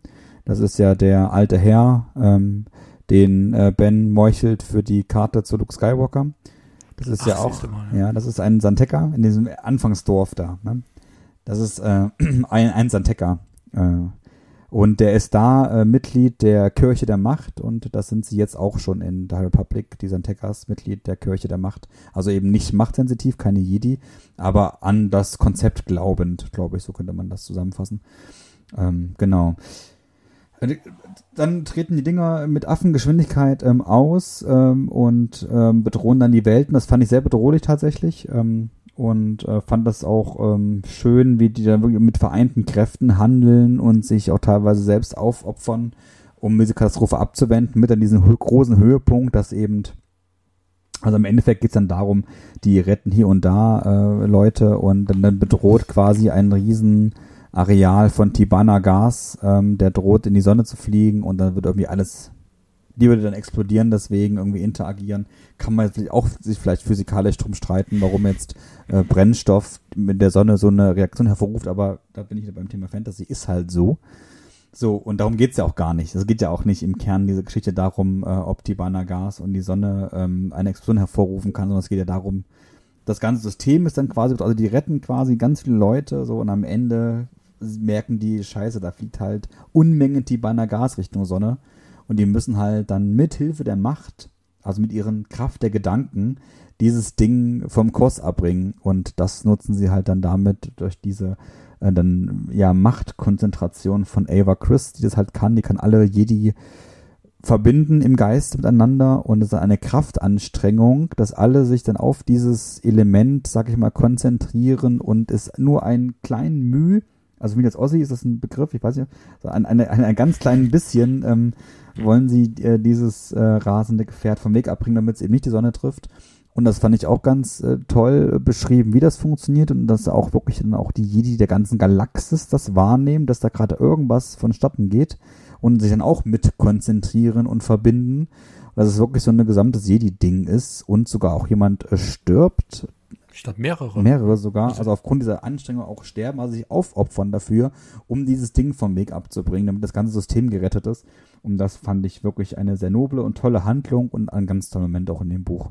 Ich hatte mit diesen ganzen Katastrophen ein, ich weiß auch wieder nicht, ob es ein Problem ist, es, äh, ich fand manchmal in dem Buch, dass da sehr lapidar quasi ganze Planeten oder Millionen von Menschen oder auch Tausende von Menschen auf dem Raumschiff einfach mal abgeschrieben werden. Ja, ähm, ja auch in, auch im Iriado-System auch, ne? Ja. Genau, auch aus, aus Sicht der Republik, ne? Also verliert man jetzt mal einen Planeten, ja, gut, das ist dann halt leider so. Äh, auf der anderen Seite ist es natürlich, ne, wenn du eine ganze Galaxis hast, ist es vielleicht so, dass ein Planet, äh, wenn er nicht gerade quasi die Früchte für fürs Outer Rim äh, anpflanzt, äh, verschmerzbar oder nicht verschmerzbar, ist ja falsch, ist, ist, ist nicht verschmerzbar, aber einfach, man muss es vielleicht akzeptieren in dem Moment. Ja. ja, aber ich glaube, auch so ein Buch kann aber auch nur funktionieren, wenn man ein bisschen Empathie hat. Also, weil ich als Leser, ich habe ein Problem damit, wenn halt Millionen Menschen sterben wenn man das mhm. halt nicht hat als Leser, ich glaube, dann ist auch diese Katastrophe gar nicht so bedrohlich, weil lass halt Hetzer kaputt gehen, ist ja egal. Ne, ich glaube, sowas kommt aber auch über die persönliche Empathie, die man verspürt. Und, und klar, wenn so viele Leben bedroht sind und jedes Leben zählt und für die Jedi zählt jedes Leben, ja sogar das Leben der Gegner. Und das schafft, ich, und jetzt muss ich ganz kurz natürlich mich konzentrieren, ob es auch in dem Buch vorkommt, ähm, aber auch, ähm, ich glaube auch, dass in dem Buch äh, ein fallender Nihil gerettet wird ähm, von dem Jedi. Auf Elfrona, meine also ich. Es, also, es werden auf jeden Fall fallende Personen gerettet. Ja, ich, ähm. ich glaube aber auch Nihil und äh, das ist auch so ein Punkt und da, wo die Jedi ja jetzt am Anfang auch ganz viel mit sich zu tun haben, so sind halt keine Krieger, sondern eigentlich, sie kennen auch die Kriegssituation nicht. Und gerade so, sag ich mal, ab der Schlacht von Kur, die ich auch sehr toll fand, jetzt springen wir so ein bisschen, aber ähm, sie werden halt langsam dann zu Kriegern und da kann man jetzt gucken in, in den Rahmen der Ära, wie weit sie Krieger werden und dann vielleicht wieder zurückziehen.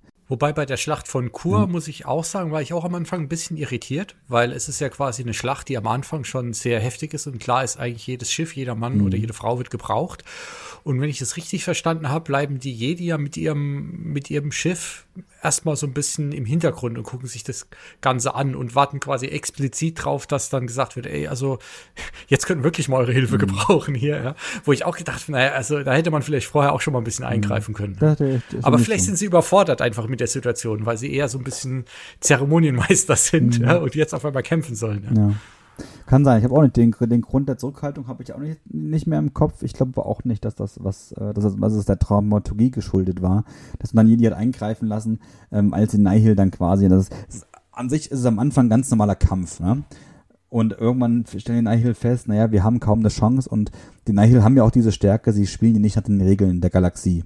So, und die kämpfen mit, mit allen schmutzigen Tricks, die brauchen keinen Kriegskodex, keine Ehren, die haben keinen Ehrenkodex sondern die machen dann wirklich das Schlachtfeld zur wilden Sau, sage ich mal, eben wie im Mad Max. Da gibt's keine Ehre, da gibt's kein Fairness im Kampf, sondern es geht nur ne, Auge um Auge, Zahn um Zahn. Um jeden billigen Trick, den sie nutzen können, um andere zu töten, das machen sie. Und da greifen dann irgendwann dann die Jedi ein ähm, und haben dann auch nochmal schmerzhafte Verluste ähm, zu beklagen. Ähm, genau. Aber vielleicht nochmal einen Schritt zurück. Äh, nach der Hyperraumkatastrophe ähm, geht ja dann erstmal so die Detektivarbeit los. Da haben wir gerade schon drüber gesprochen. Marie Santeca. Ähm, also man spricht mit den Santecas über die Hyper, also die Jedis wissen nicht von Marie Santeca, ne? Die Jedis haben keine Ahnung von der Path Engine. Ähm, aber sie reden mit den Santecas, weil sie eben verstehen wollen, wie das im Hyperraum überhaupt passieren konnte. Und deswegen kommen sie zu den Santecas. Die Santecas erzählen auch nicht, dass es, dass sie wohl eine, eine Marie abhanden gekommen haben. Ähm, also, aber sie sichern Hilfe zu und was sie dann machen, ist eben so einen riesen Computer zu bauen. Also nicht Jedi, sondern ähm, dann Wissenschaftler von, von Hetzal ähm, die Der dann Kevin eben, Tarr heißt er, glaube ich. Ja, die dann eben versuchen ähm, zu rekonstruieren mit Rechenleistung, äh, wo dieses Schiff ähm, explodiert ist, weil sie den Bordcomputer finden wollen. Und dieser Supercomputer soll eben mögliche Austrittspunkte finden ähm, von diesen Trümmerteilen, weil die eben in der ganzen Galaxis auch teilweise austreten. Ähm, um dann eben äh, damit rekonstruieren zu können, wie das passiert sein kann. Und Genau. Das fand ich jetzt, das, das fand ich lediglich nett. Da fehlt mir auch technisches Verständnis. Das ist wahrscheinlich einfach eine riesen äh, Kraftanstrengung. Ähm, aber das fand ich so als, als Prämisse völlig okay. Aber das war für mich dann eher so, da, da war ich eher, das war der, der ruhigere Teil des Buches und da war ich eher interessiert, wie die Jedi äh, interagieren und da kann man viel rausziehen. Ah, lustig, weil das hatte ich, das hatte ich bei mir jetzt wieder als eines der Highlights, ja, nämlich genau das, äh, wie der Kevin das, das macht. Ähm, Gut, vielleicht bin ich da ein bisschen affiner, nicht, dass ich es verstehen würde, ja, mhm. aber ähm, das, das konnte ich gut nachvollziehen, wie er versucht, diese, diese Navi-Droids, äh, er lässt ja quasi 40, 60.000 Navi-Droids quasi aus der ganzen Galaxie zusammenziehen, um dann so eine Art Cluster, könnte man wahrscheinlich neudeutsch sagen, Rechnercluster zu basteln, der dann berechnen soll, wo, ähm, wo jetzt die nächsten Ausschläge, äh, Einschläge von diesen geschossen sind. Und ähm, ich fand es, also zum einen fand ich super, weil, weil man so das Gefühl hat, dass Klar, er will natürlich auch helfen, aber in erster Linie scheint er eher so ein bisschen an diesem Ingenieursproblem begeistert zu sein und rechnet sich schon aus, ah, wenn ich das jetzt hier gut mache, dann, dann habe ich aber wirklich mal Karrierechancen. Ja, was, mhm. da siehst du wieder die großen Probleme ja. und die Menschen, was sie daraus machen. Ähm, und auch einfach, ja, diese, diese, diese Challenge und auch da wieder war es wieder genau das, das Gefühl. Ähm, es ist ja dann so, der Array, also dieser Cluster wird viel zu heiß, die Rechner fallen aus und es steht wieder auf Messers Schneide, ob vielleicht nicht das ganze System zusammenfällt. Ähm, und auch da war ich mir in dem Moment wieder nicht sicher. Ich bin eigentlich davon ausgegangen, dass es nicht schafft, um ehrlich zu sein. Ähm, und ähm, auch da wieder, ich weiß gar nicht welche Jedi, aber dann schaffen sie es eben runterzukühlen durch Regen. Elsa Man lässt es regnen. Elsa. Genau, ja, der lässt der, von dem habe ich noch ein anderes kleines Highlight aufgeschrieben. Ich, oh, ja. ich habe es mir aufgeschrieben, während ich gelesen habe und ich kann ehrlich, ich kann mich nicht mehr dran erinnern, aber es klingt sehr lustig. Ja. ähm, also ich fand es eine, eine ganz coole äh, Stelle, aber wahrscheinlich bin ich da irgendwie durch, durch Computer beruflich einfach dann ein bisschen näher dran mhm. emotional. Ja. ja, nein, also ich fand natürlich dann auch toll, dass durch die Hilfe jedes, dass, dass das klappt und dass der Kevin Tarr das auch macht. Der ist mir positiv in Erinnerung geblieben auf Hetzer, weil er hätte da abhauen können, ähm, mhm. aus, aber der wollte halt helfen als begabter Ingenieur, weil er da auch schon geschafft hat, technisch ein paar Wunderdinge zu vollziehen, weil die Kommunikation hat er wieder hinbekommen, weil die Nihil natürlich dann auch die Kommunikation, nee, die Kommunikation ist ausgefallen aufgrund der Trümmer. Ähm, und die konnte er wieder herstellen, deswegen, das fand ich ja toll, weil ich mag ja dann Menschen, die aus Prinzip auch handeln und, und versuchen eben nicht aus Katastrophen abzuhauen, sondern zu helfen. Und deswegen, genau, aber ich fand das dann da gar nicht so ähm, spannend. Da fand ich immer die Abschnitte natürlich der Nihil spannend in dem Teil des Buches, was die so dann äh, so gemacht haben. Und sie haben unter anderem auch Eriado angegriffen.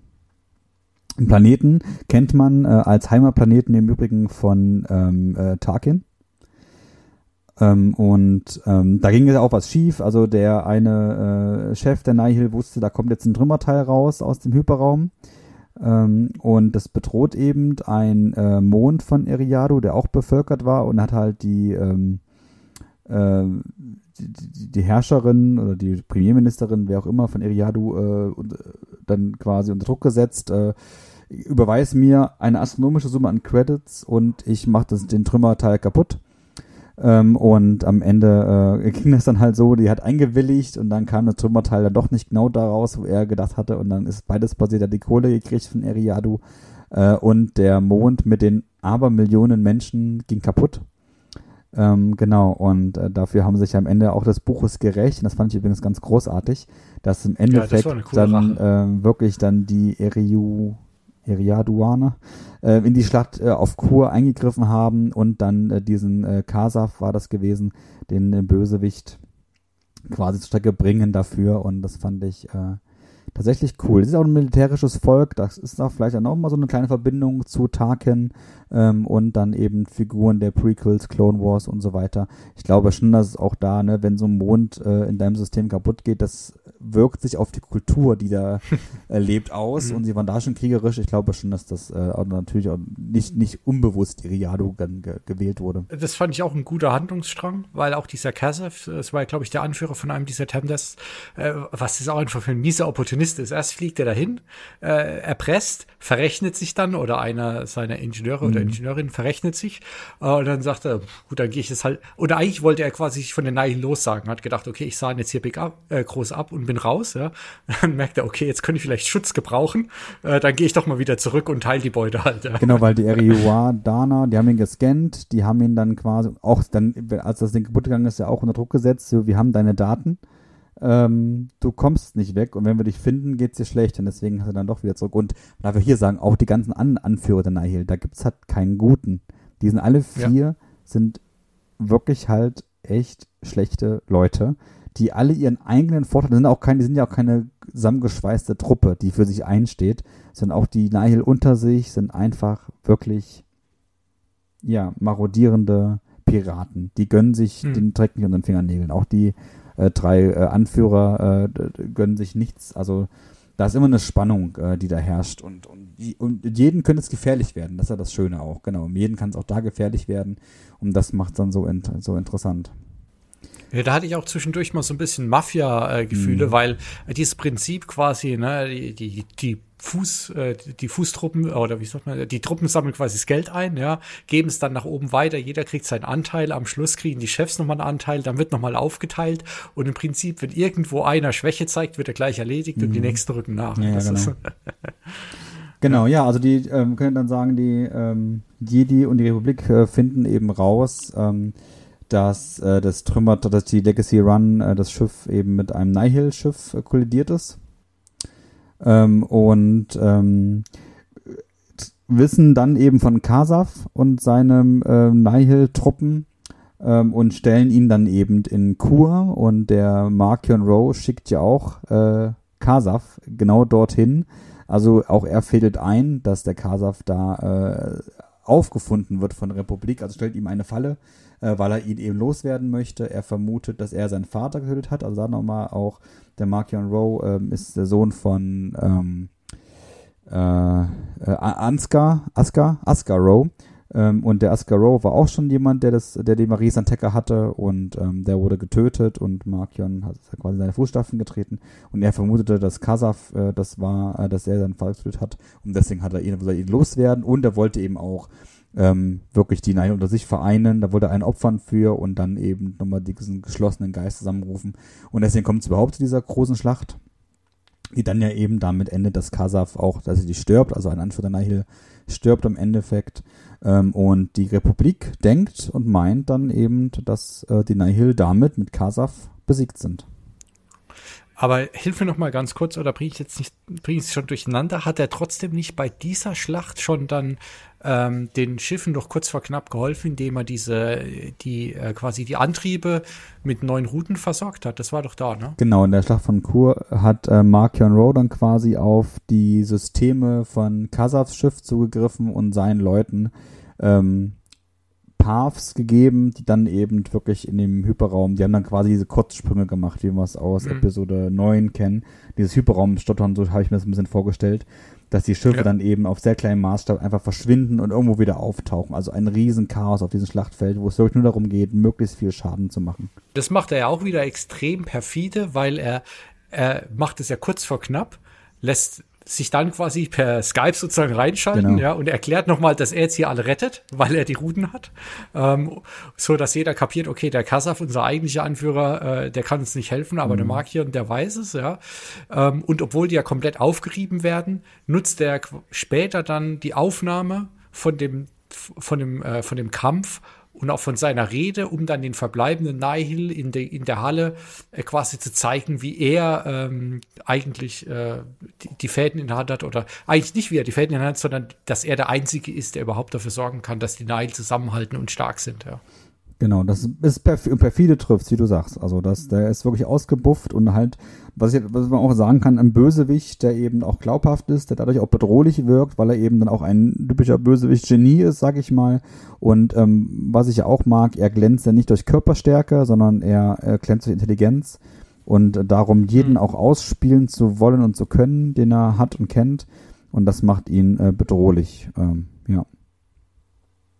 Und jetzt haben wir dann quasi in der dazwischen oder zu der Zeit fängt ja noch der, der andere Handlungsstrang, der ganz am Schluss wieder zusammenkommt, an, nämlich, ähm, dass es ja auch noch eine Entführung gibt, die zeitgleich von einer anderen kleinen Nihil-Gruppe gestartet wird. Ähm, und äh, das fand ich auch wieder so ein Strang. Am Anfang hat er mich so ein bisschen ratlos zurückgelassen. Ja.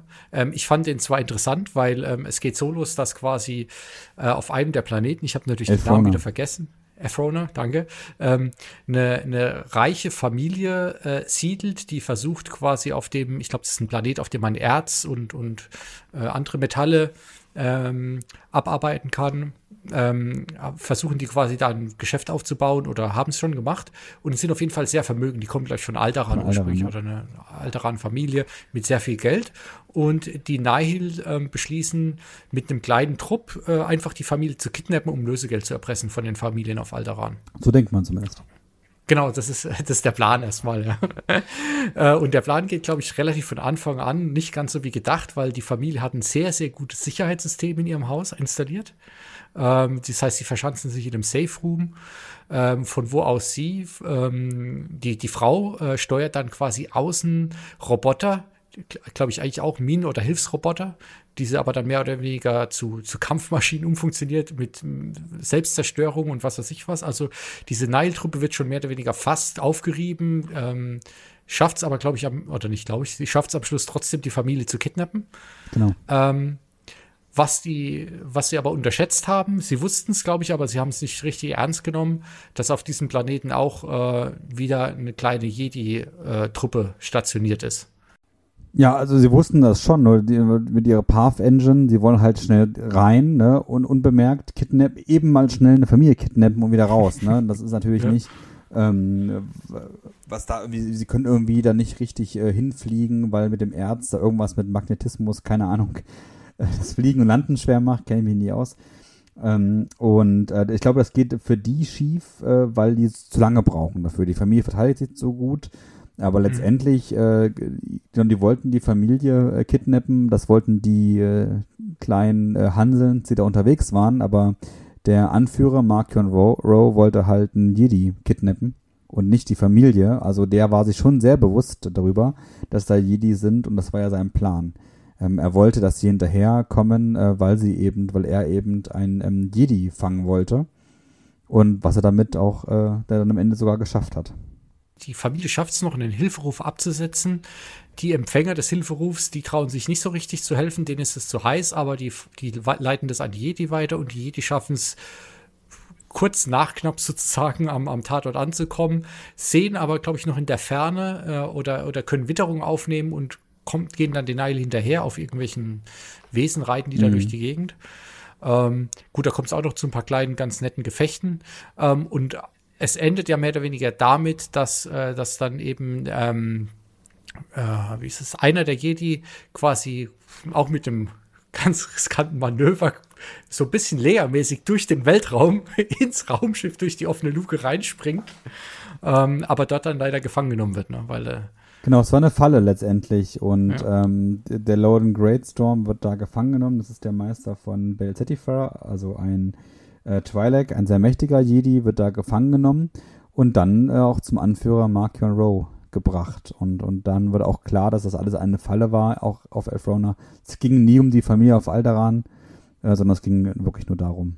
dann kommt äh, jetzt am Ende wirklich eine meiner Lieblingsszenen in dem ganzen Buch. Ich erzähle sie vielleicht erstmal kurz, weil jetzt würde man natürlich sagen, okay, der hat den Jedi-Meister gefangen genommen. Ähm, der wird mit Sicherheit irgendwie das Rüstzeug haben, sich da wieder zu befreien. Ähm, der kommt dann irgendwann zu sich äh, und stellt fest, dass er eben seine, äh, dass er die Macht nicht nutzen kann, wie er sich vorstellt. Also ich, ich glaube, er schafft es gar nicht. Er schafft es einmal kurz, ihn so ein bisschen zurückzupushen. Ähm, aber äh, verbraucht, glaube ich, extrem viel Energie. Ähm, ja, und, und dann ähm, sehen wir oder bekommen eigentlich erklärt, ja, dass äh, der Markian Rowe äh, ihn gefangen genommen hat und auf rund um ihn herum in anderen Zellen ähm, andere Gefangene quasi permanent random foltert so dass quasi da permanent Furcht, Angst und, und Schmerz in der Luft ist, weil er weiß, dass eben ein Jedi sich nicht konzentrieren kann, ja, ähm, auf seine, auf seine Kräfte und auf seine Macht oder auf die Macht, ähm, wenn er eben quasi permanent von, von diesen Gefühlen umgeben ist, ja. Und, ähm, erstens war mir das neu, aber es, es macht natürlich Sinn, ähm, aber ich fand einfach da wieder, als erstes, es hat mich total überrascht, dass quasi jemand so weit geht in so einem Buch, ja, weil ich meine, es war bis dahin schon sehr brutal, aber das ist dann schon mhm. nochmal ein anderes Level.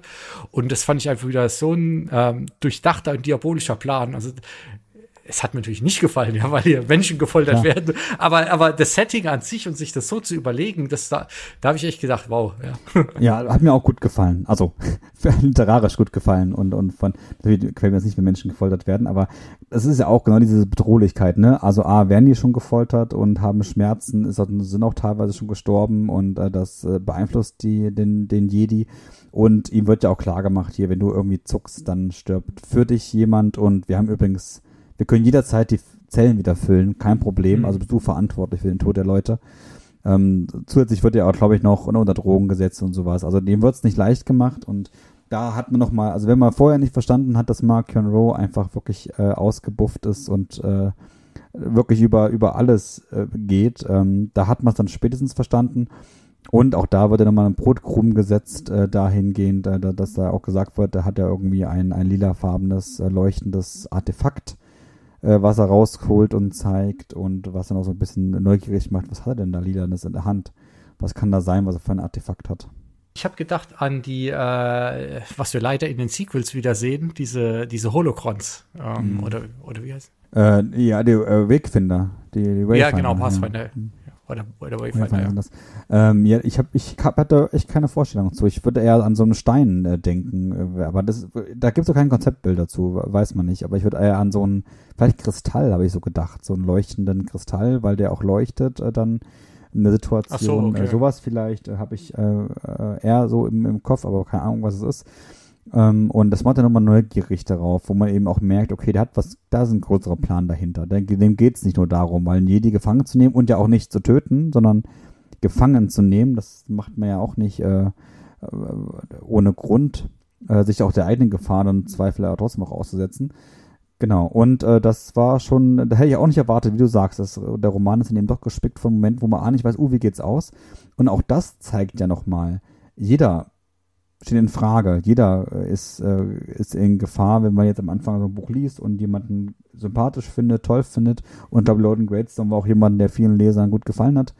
Ähm, man weiß halt am Ende von so einem Buch nicht, wie geht's aus also das fand ich da gut und ganz kurz noch einen kleinen Sprung davor, weil wir auf dem Planeten oder in der Jedi-Truppe äh, haben wir noch den anderen, einen meiner Lieblingscharaktere im Buch, nämlich der Porter Engel, ja. ja. von dem wir eigentlich nicht wirklich viel mitbekommen, aber er scheint ein gutes Rührei zu machen, ja, oder ein gutes Omelette. Seven X so. genau. Also und und auch da, ich meine, ihm eigentlich, ne, wenn er einem vorgestellt wird und auch wie er sich dann später überraschenderweise mhm. als großer äh, Lichtschwertkämpfer entpuppt, ja, eigentlich eigentlich relativ billig ja, man, man ahnt es ja schon von Anfang an, dass er wahrscheinlich mehr ist als der lustige Koch. Ähm, aber es hat einen dann doch irgendwie in dem Moment gekriegt, ja. Also. Er hat den Spitznamen Blade of Bardotta und das sind auch so Sachen, es wird auch nicht erklärt. Also man, man, man ja. weiß, er ist ziemlich alt ähm, und er hat dann den, den Namen Blade of Bardotta nicht äh, umsonst sondern der hat in, in, in äh, schwierigen äh, Kämpfen geschlagen und das finde ich, was der Roman, was die ganze Ära auch kann, ist das, was Star Wars mich immer ausgemacht hat, viel andeuten, nicht immer alles erklären. Und das macht, das lässt so eine Galaxis, sage ich mal, reich wirken. Mhm. Da gibt's noch Geschichten. Das ist eine, eine Person mit, die ist plastisch, weil da sind Andeutungen dabei, der, der hat schon mal ein Leben hinter sich, äh, der kann was, der hat was äh, gemacht. Also das ist so greif, was macht so greifbar aus meiner Sicht. Eben genau solche Andeutungen, wie er ist bekannt als Blade von Badotta. Ja, Punkt. Und ich hm. frage mich, was ja. heißt das? Aber das sind so Sachen, die kommen im Buch auch immer mal wieder vor und, und das finde ich schön, weil das macht sowas reicher, so eine ganze Geschichte. Das macht es plastischer. Nee, jetzt genau, wo du sagst, mit dem, mit dem Namen, das wird tatsächlich nicht erklärt und das ist da sind wir wieder bei anderen Kritikpunkten von anderen äh, Star Wars Filmen. Ja, das ist genau das, was eigentlich High Republic meiner Meinung nach genau richtig macht, was was vielleicht in anderen Sachen falsch läuft manchmal. Äh, sie, es ist immer, klar, es wird sehr viel erklärt, weil auch das erste Buch viel Exposition macht, aber es bleiben auch immer genug Sachen offen, ja, dass man sich sein eigenes Bild jetzt von der Ära machen kann und was da gerade passiert oder auch nicht passiert.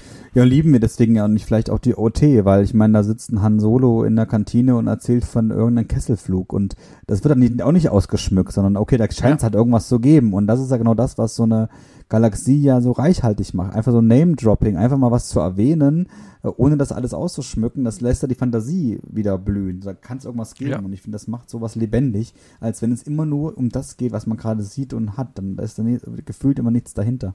Und äh, solche Nebensätze, finde ich, machen das für mich immer lebendig und das mochte ich bei der OT schon. Ähm, deswegen ist es natürlich immer gefährlich, wenn man dann so wie den Film Solo ähm, natürlich dann auch wieder was erklärt, was vorher einfach nur so eine so ein Dropping war. Ähm, aber letztendlich, da finde ich sowas immer interessant. Und ich habe noch eine andere äh, kleine Lieblingsszene, ähm, die, die passiert nicht genau da, aber ähm, wenn sie die beiden äh, Prospects aus dem äh, Santeca-Clan äh, verhören, ja, oder interviewen, sagen wir mal. Weil da, da gibt es so eine Stelle, wo, wo, wo dann, äh, wo sie dann da sitzen und einer sich überlegt, soll ich, soll ich jetzt vielleicht mal kurz die Macht einsetzen? er, er nimmt schon die zwei Finger, wir, wir wissen es ja von Obi-Wan, wenn die zwei Finger kommen, dann, äh, dann wird ein Trick eingesetzt. Und was ich da so lustig fand, ist, dass, äh, dass der Charles Soul in der Beschreibung sich um das Wort Jedi Mind Trick mhm. so ein bisschen rumlawinert. Ja.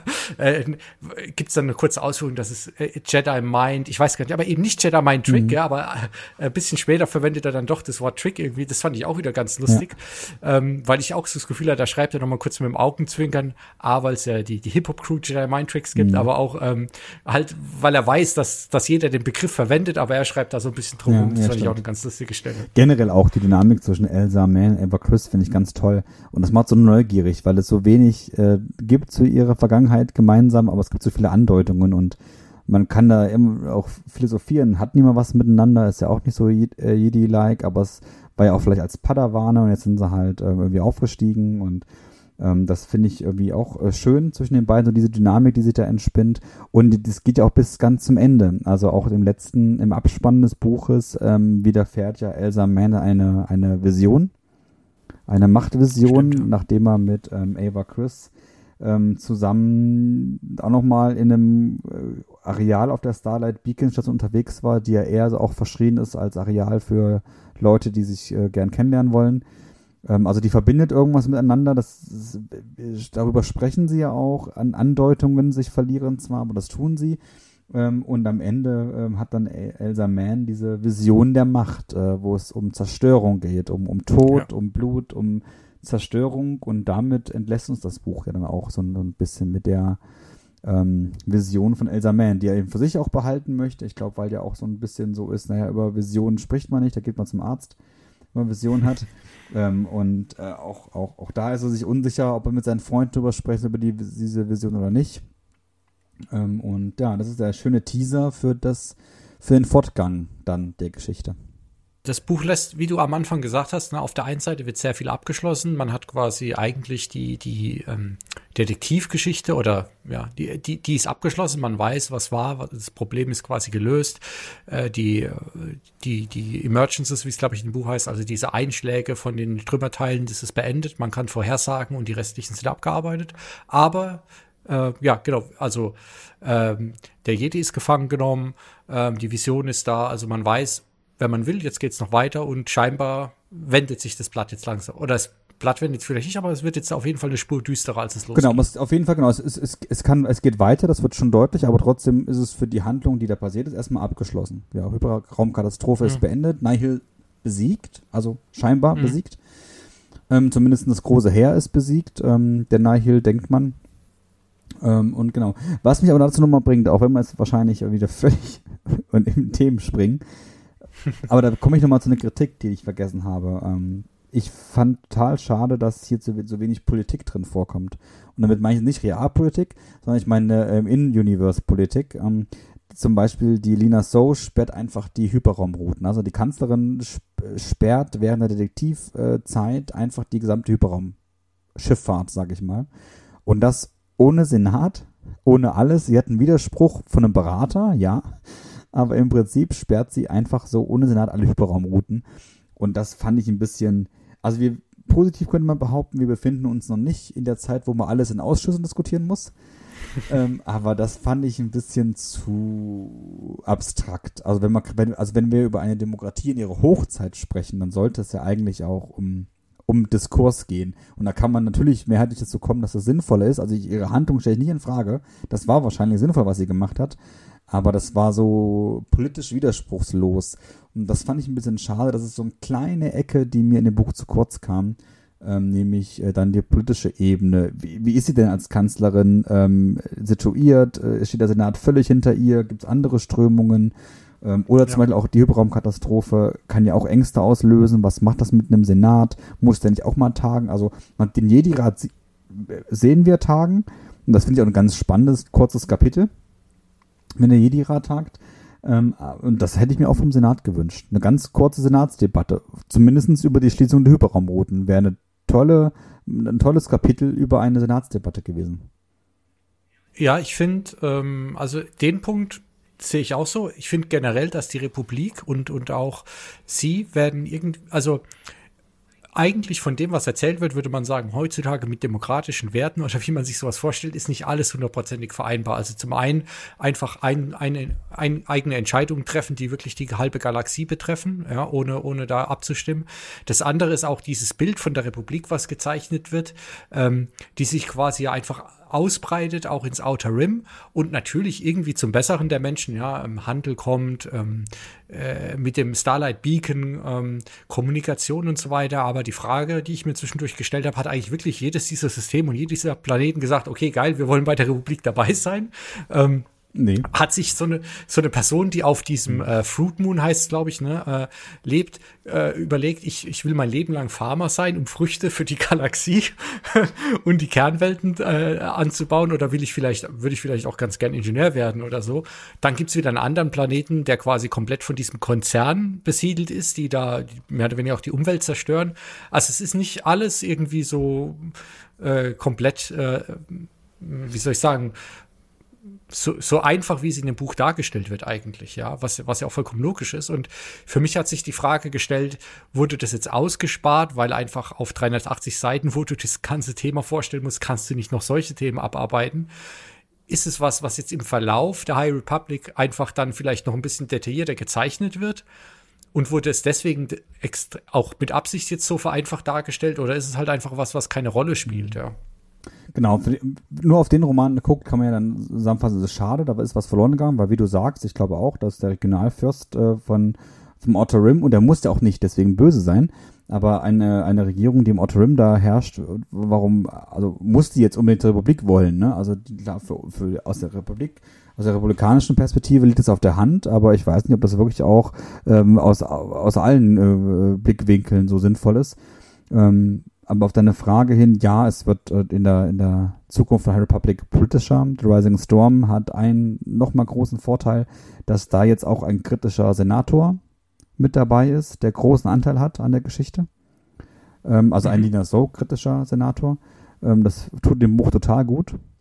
Ähm, und auch eine Welt, die sich noch nicht der Republik angeschlossen hat, ähm, spielt auch eine Rolle. Ähm, da geht es auch in den Grundzügen so ein bisschen, warum die das noch nicht getan haben und ob sie es jetzt im Laufe von The Rising Storm tun. Ähm, geht es auch so ein bisschen drum. Also es wird, geht eher in die Richtung. Und gerade jetzt der ähm, Roman, der jetzt diese Woche rausgekommen ist, ähm, Out of the Shadows, der ist nochmal eine richtig schöne ähm, Spur politi politisch, weil er ganz viel auf Coruscant spielt, ganz viel dann auch mit diesen Prospectern spielt. Die Santekas kommen vor, die Grafs, das ist eine andere Prospector-Familie, kommen vor. Also da wird es jetzt nochmal deutlich politischer. ähm, und sicherlich auch zunehmend. Und das ist aber auch was, was ich auch ja auch erwarte. Also wir haben hier jetzt eine Republik, die, sage ich mal, jetzt äh, Lina So ja blindlings äh, folgt in ihre äh, Weltwunder mit Starlight Beacon, äh, was ja wirklich auch total viele Ressourcen frisst, mit der Republic Fair, ne, also ein Freudenfest äh, zu astronomischen Preisen und so weiter. Und wir sehen in den Prequels ja einen Senat, der gar nicht mehr funktioniert der nur noch äh, korrumpiert ist. Und das ist ja so, und ich bin ja schon ein politisch interessierter Mensch äh, und ich würde mich total freuen, wenn der Republic auch diesen Fall der Republik näher ausleuchtet.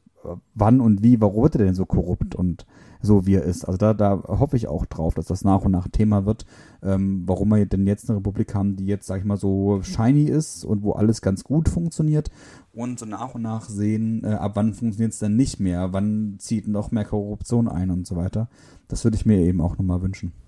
Und ich bin da eigentlich zu dem Schluss dann auch gekommen, dass es vielleicht auch mit Absicht so ein bisschen überzeichnet ist. Ja. Weil äh, Starlight Beacon, du hast ja auch schon gerade angesprochen, kann man ja auch äh, kritischer sehen. Zumal sie irgendwann auch sagt, das ist so ein bisschen ihr Vermächtnis. Mhm. Ne? Und das ist ja auch schon wieder wie bei uns, wo Politiker sich einen Flughafen bauen, weil sie gerne wollen, dass in 50 Jahren jemand sagt, das ist der XY-Flughafen. Ja. ja? Ähm, und ein anderes Thema, äh, aber ich will auch gar nicht zu viel Kritik eigentlich üben, weil das Buch alles in allem wirklich sehr gut ist, ist dann auch wieder auf der politischen Ebene so diese, diese Verquickung Jedi und Republik. Und die Rolle der Jedi in der Republik finde ich auch ehrlich gesagt ein bisschen schwierig, ähm, weil auf der einen Seite sind sie ja so eine Art Religion oder ja, Religionsgemeinschaft, äh, halten sich gerne eigentlich aus allen weltlichen Sachen raus, sind dann aber auch wieder da, halb gefragt, halb ungefragt, ja, um Entscheidungen zu treffen oder sich einzumischen ähm, oder eben auch zusammen mit einem kleinen Kreis dann bestimmte Dinge zu beeinflussen. Das finde ich natürlich auch so gesehen wieder aus, aus unserer Brille ein bisschen schwierig, dass es da quasi keine saubere Trennung gibt. Ähm, sie sind zum einen der verlängerte Arm, manchmal sind sie vielleicht so eine Art schnelle Einsatztruppe schon, ja, nehmen irgendwo das Recht auch in die eigene Hand. Ähm, das ist natürlich dann auch wieder aus, aus demokratischen Gesichtspunkten zum mhm. Teil auch ein bisschen schwierig schon fast wieder, ja.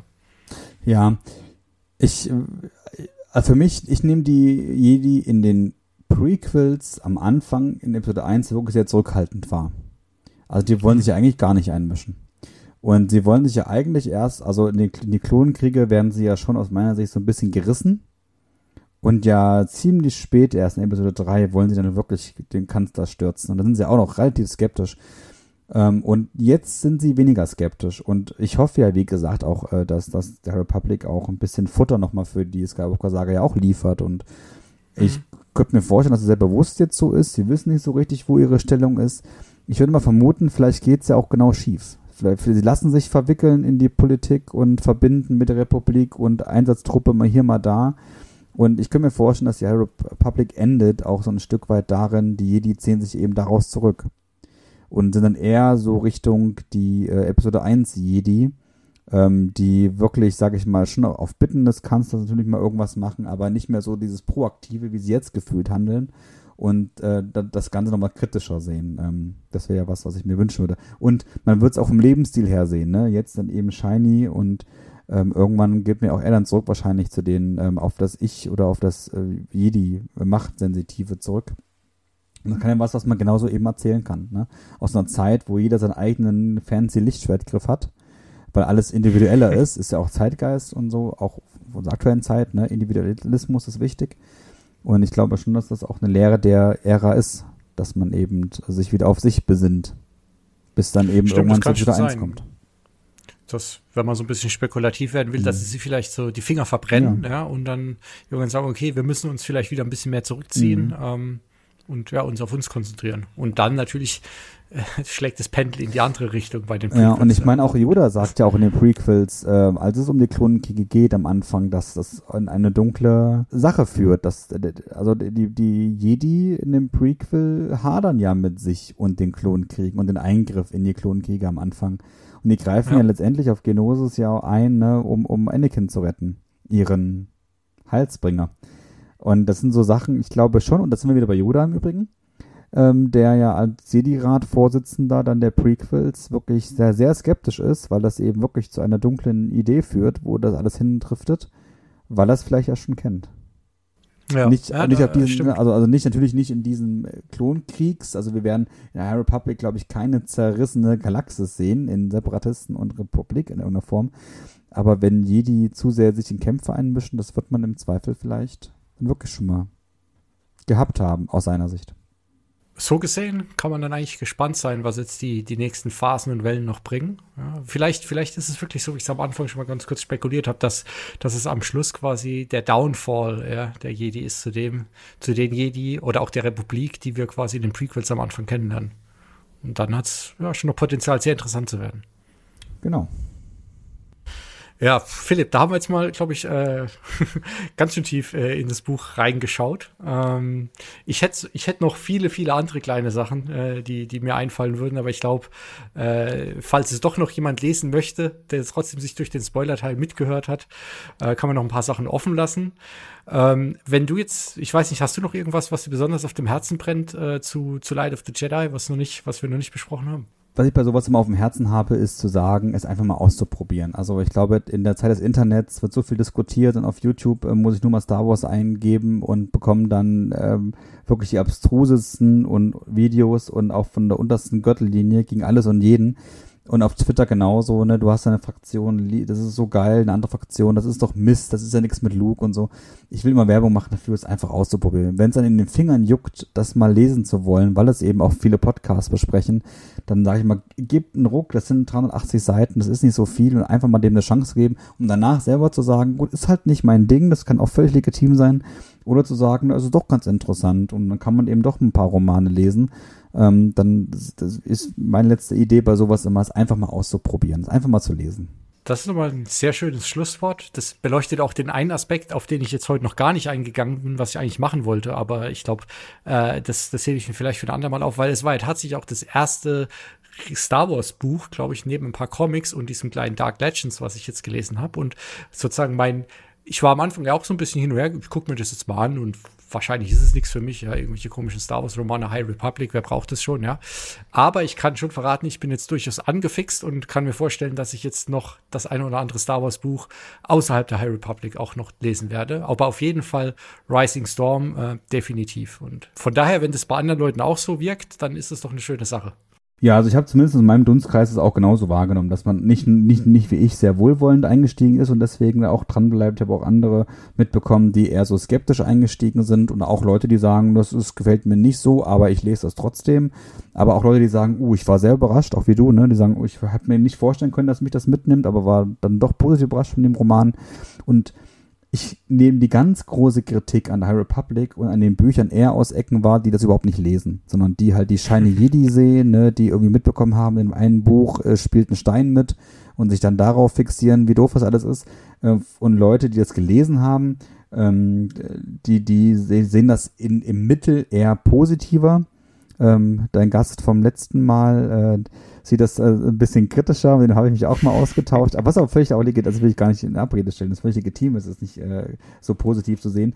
Ich will damit nur sagen, natürlich gibt es auch Kritiker unter denen, die das gelesen haben, aber ich glaube, äh, die das gelesen haben, waren zumindest im Mittel zufrieden und sagen nicht, ach, was ist das für ein Mist, sondern na, da gibt es natürlich Ausprägungen von, finde ich gut, ähm, finde ich, finde ich fantastisch, bis hin zu war interessant.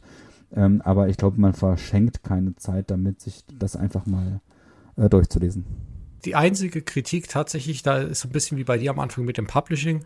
Ich finde es fast ein bisschen schade, dass man dieses Thema ja, und die Arbeit, die da reingesteckt wurde, in Anführungszeichen nur im Print jetzt versenkt. Ja. Ich hätte mir für jetzt, wo ich das gelesen habe, tatsächlich gewünscht, dass man vielleicht so ein One-Off oder sowas auf Disney Plus noch startet. Ich verstehe, dass man keinen Film machen kann, ähm, aber ich glaube, so eine Miniserie oder ein One-Off wäre eine schöne Sache gewesen, weil äh, mit einem Buch erreichst du ja trotzdem jetzt nur einen kleineren Teil äh, der Star Wars Gemeinde. Ja. Das stimmt. Da, da gebe ich, äh, da kann ich dir recht geben. Hätte mich auch gefreut. Ich, also ich brauche es nicht als jemand, der dann doch relativ leseaffin ist, was sowas angeht. Verstehe es aber. Man hat das versucht mit kleinen YouTube-Filmchen, aber ich glaube wirklich so eine kleinen, äh, ich eine halbe Stunde, eine Stunde, irgendwas kleines animiertes, äh, um da reinzuführen, sage ich mal, was vielleicht kurz vorher spielt, kurz vor der Hyperraumkatastrophe wo man einfach so ein, so ein, Gefühl bekommt für die Zeit. Wie sieht die Republik aus? Wie sehen die Jedi aus? Das, ja, da, da hast du recht. Das wäre vielleicht nochmal ein schöner Anschub gewesen und dann, dann endend mit ähm, die Bücherreihe beginnt jetzt. Und, ne? Weil es hat halt doch eine andere Relevanz irgendwie, sobald es ja. Bewegtbild ist. Ja. Ja. Aber alles in allem, also von mir, ich bin sehr positiv überrascht. Ich werde da am Ball bleiben. Mit Sicherheit nicht ganz so eng wie du, ja, aber die, die, die Erwachsenenromane, die werde ich mir auf jeden Fall alle holen. Ja. Ja, super. Ähm, und dann habe ich ja am Anfang schon angeteasert, du bist ja abgesehen von High Republic auch ansonsten ein, ein Bücherwurm bis Leseratte, schreibst viele Rezensionen und dann hatte ich gedacht, komm, äh, für Leute wie mich, ja, die äh, jetzt ja hier erstes Star Wars Buch gelesen haben oder vielleicht noch keins gelesen haben, ja, was, was wären denn aus deiner Warte noch so ein paar Essentials, die man nicht gelesen haben sollte, aber sich auf jeden Fall angucken kann, wenn man auch noch Lust hat, jetzt weiter in die Literatur einzusteigen bei Star Wars. Ja, ich habe angefangen mit Nachspiel, der Nachspieltrilogie, das ähm, oder auf Englisch Aftermath. Das sind die drei Romane, die im neuen Kanon nach Episode 6 spielen, die so hinleiten sollen auf Episode 7 ähm, das war so mein Einstieg, aber das ist, glaube ich, nicht so ganz der ideale Einstieg. Ich war da ganz gut unterhalten mit. Ähm, aber ich habe mir dann halt damals eine Relevanz ausgerechnet für die Sequel, die es dann eben dann doch nicht hat, weil man eben von Anfang an, glaube ich, keinen Plan hatte. Ähm, ein Buch, was mich wirklich begeistert hat und was eigentlich bis zu The Rising Storm mein Lieblings-Star Wars Buch war, war Lost Stars, auf Deutsch Verlorene Welten, von Claudia Gray, die ja auch mit bei der High Republic Initiative ah, ja, okay. ist. Aber das Buch fand ich äh, toll, ähm, weil das ähm, ja, eine Liebe. Also es ist ein äh, Young Adult Roman und bei Star Wars braucht man nicht zusammenzucken äh, bei Young Adult, weil Star Wars ist Young Adult. Auch die OT ist Young Adult. Wenn man es runterbricht auf das, was die äh, Geschichte ist. Also braucht man gar nicht zucken, was es angeht. Ähm, aber dieser Roman ist wirklich toll. Es begleitet äh, junge Menschen ähm, oder anfänglich junge Menschen äh, bis hin zu ähm, ihrem älteren Ich, äh, die beginnen auf einem ähm, Planeten zu wohnen, äh, beide, die durch ähm, das Imperium dann quasi ja, besetzt oder angeschlossen werden ans Imperium äh, und gehen dann so verschiedene Lebenswege, verlieben sich aber, sind ein Paar ähm, und beleuchten dann quasi so immer im Wechsel ähm, so die ganze Szenerie. Die sind dann beide auf der Imperialen Akademie ähm, und dann irgendwann ähm, geht halt einer von beiden oder einer von beiden, ich will das gar nicht spoilern, zu den Rebellen äh, über und die andere, der andere bleibt beim Imperium und am Ende ähm, treffen sie wieder aufeinander. Äh, und das fand ich ein tolles Buch, weil ich die Dynamik zwischen den beiden ganz toll finde. Ähm, aber es geht so wie so ein roter Faden durch die OT durch, ohne dass das aber zu aufgedrungen wirkt. Weil man hat nochmal Alderan, die Zerstörung von Alderan zum Beispiel, hat man äh, als Thema des Buches. Und was ich da ganz toll finde, ist, dass auch ein alderanischer äh, Imperialer auf dem Todesstern halt auch ist. Der hat ja auch eine Meinung dazu. Ich meine, da wurde sein Heimatplanet zerstört und äh, das ist ganz, also sind auch tolle Sachen einfach diskutiert äh, drin in, in, dem Buch. Ähm, und die treffen sich halt so anhand der roten Fäden, so, ne, einer von den beiden, der auch immer beim Imperium bleibt, ähm, diese Sache nicht, wer es ist, ähm, zum Beispiel dann äh, gehen eben auch dann so auf Dantuin äh, nach den Rebellen suchen, ne? weil der ja sagt, da sind ja auf Dantuin welche und so. Also sind so anhand der OT so ein bisschen äh, gesponnen, die Geschichte. Und am Ende treffen sie sich dann auf Jakku äh, wieder, beim Niedergang des Imperiums quasi. Ähm, treffen sie sich bei der letzten großen Schlacht äh, auf Jakku, treffen sie sich dann auch wieder und das ist dann, ein, deswegen fand ich aber einfach toll, weil die Dynamik, also die, die Charaktere sind toll, die Dynamik zwischen denen und was es dann, glaube ich, für Leseeinsteiger so einfach macht, ist eben dieser rote Faden an der OT. Das macht es die Leute einfacher, wo bin ich, was soll das hier und so. Und weil das eben auch nochmal so, genau, anderer Aspekt. Deswegen, das kann ich jedem ans, ans Herz legen. Tolles Buch und wie gesagt, bei Star Wars niemals von Young Adult abschrecken lassen. Ähm, äh, das, die Autorin des Buches hat es, äh, hat es auch nochmal deutlich gesagt. Äh, das hat bei Star Wars das kein Problem. Das sind auch Bücher für Erwachsene. Auch wenn man nicht mehr ein Younger Adult ist.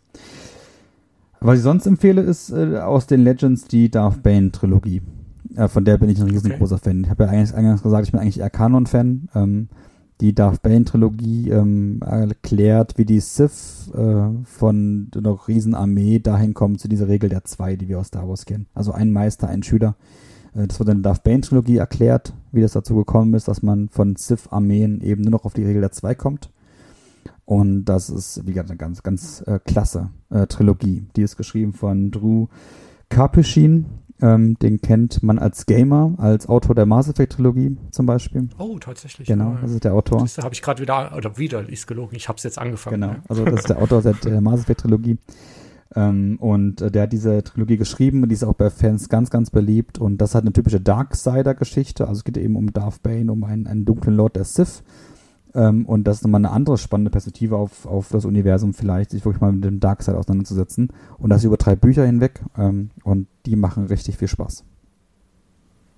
Okay. Ja, also Lost gut. Stars ähm, um was Seichteres dann doch irgendwie, weil an der OT und, und das ist ein guter Einstieg, glaube ich, immer was zu lesen. Ähm, und wenn man es dann äh, nochmal tiefer möchte in der ganzen Materie, dann vielleicht mit Darth Bane.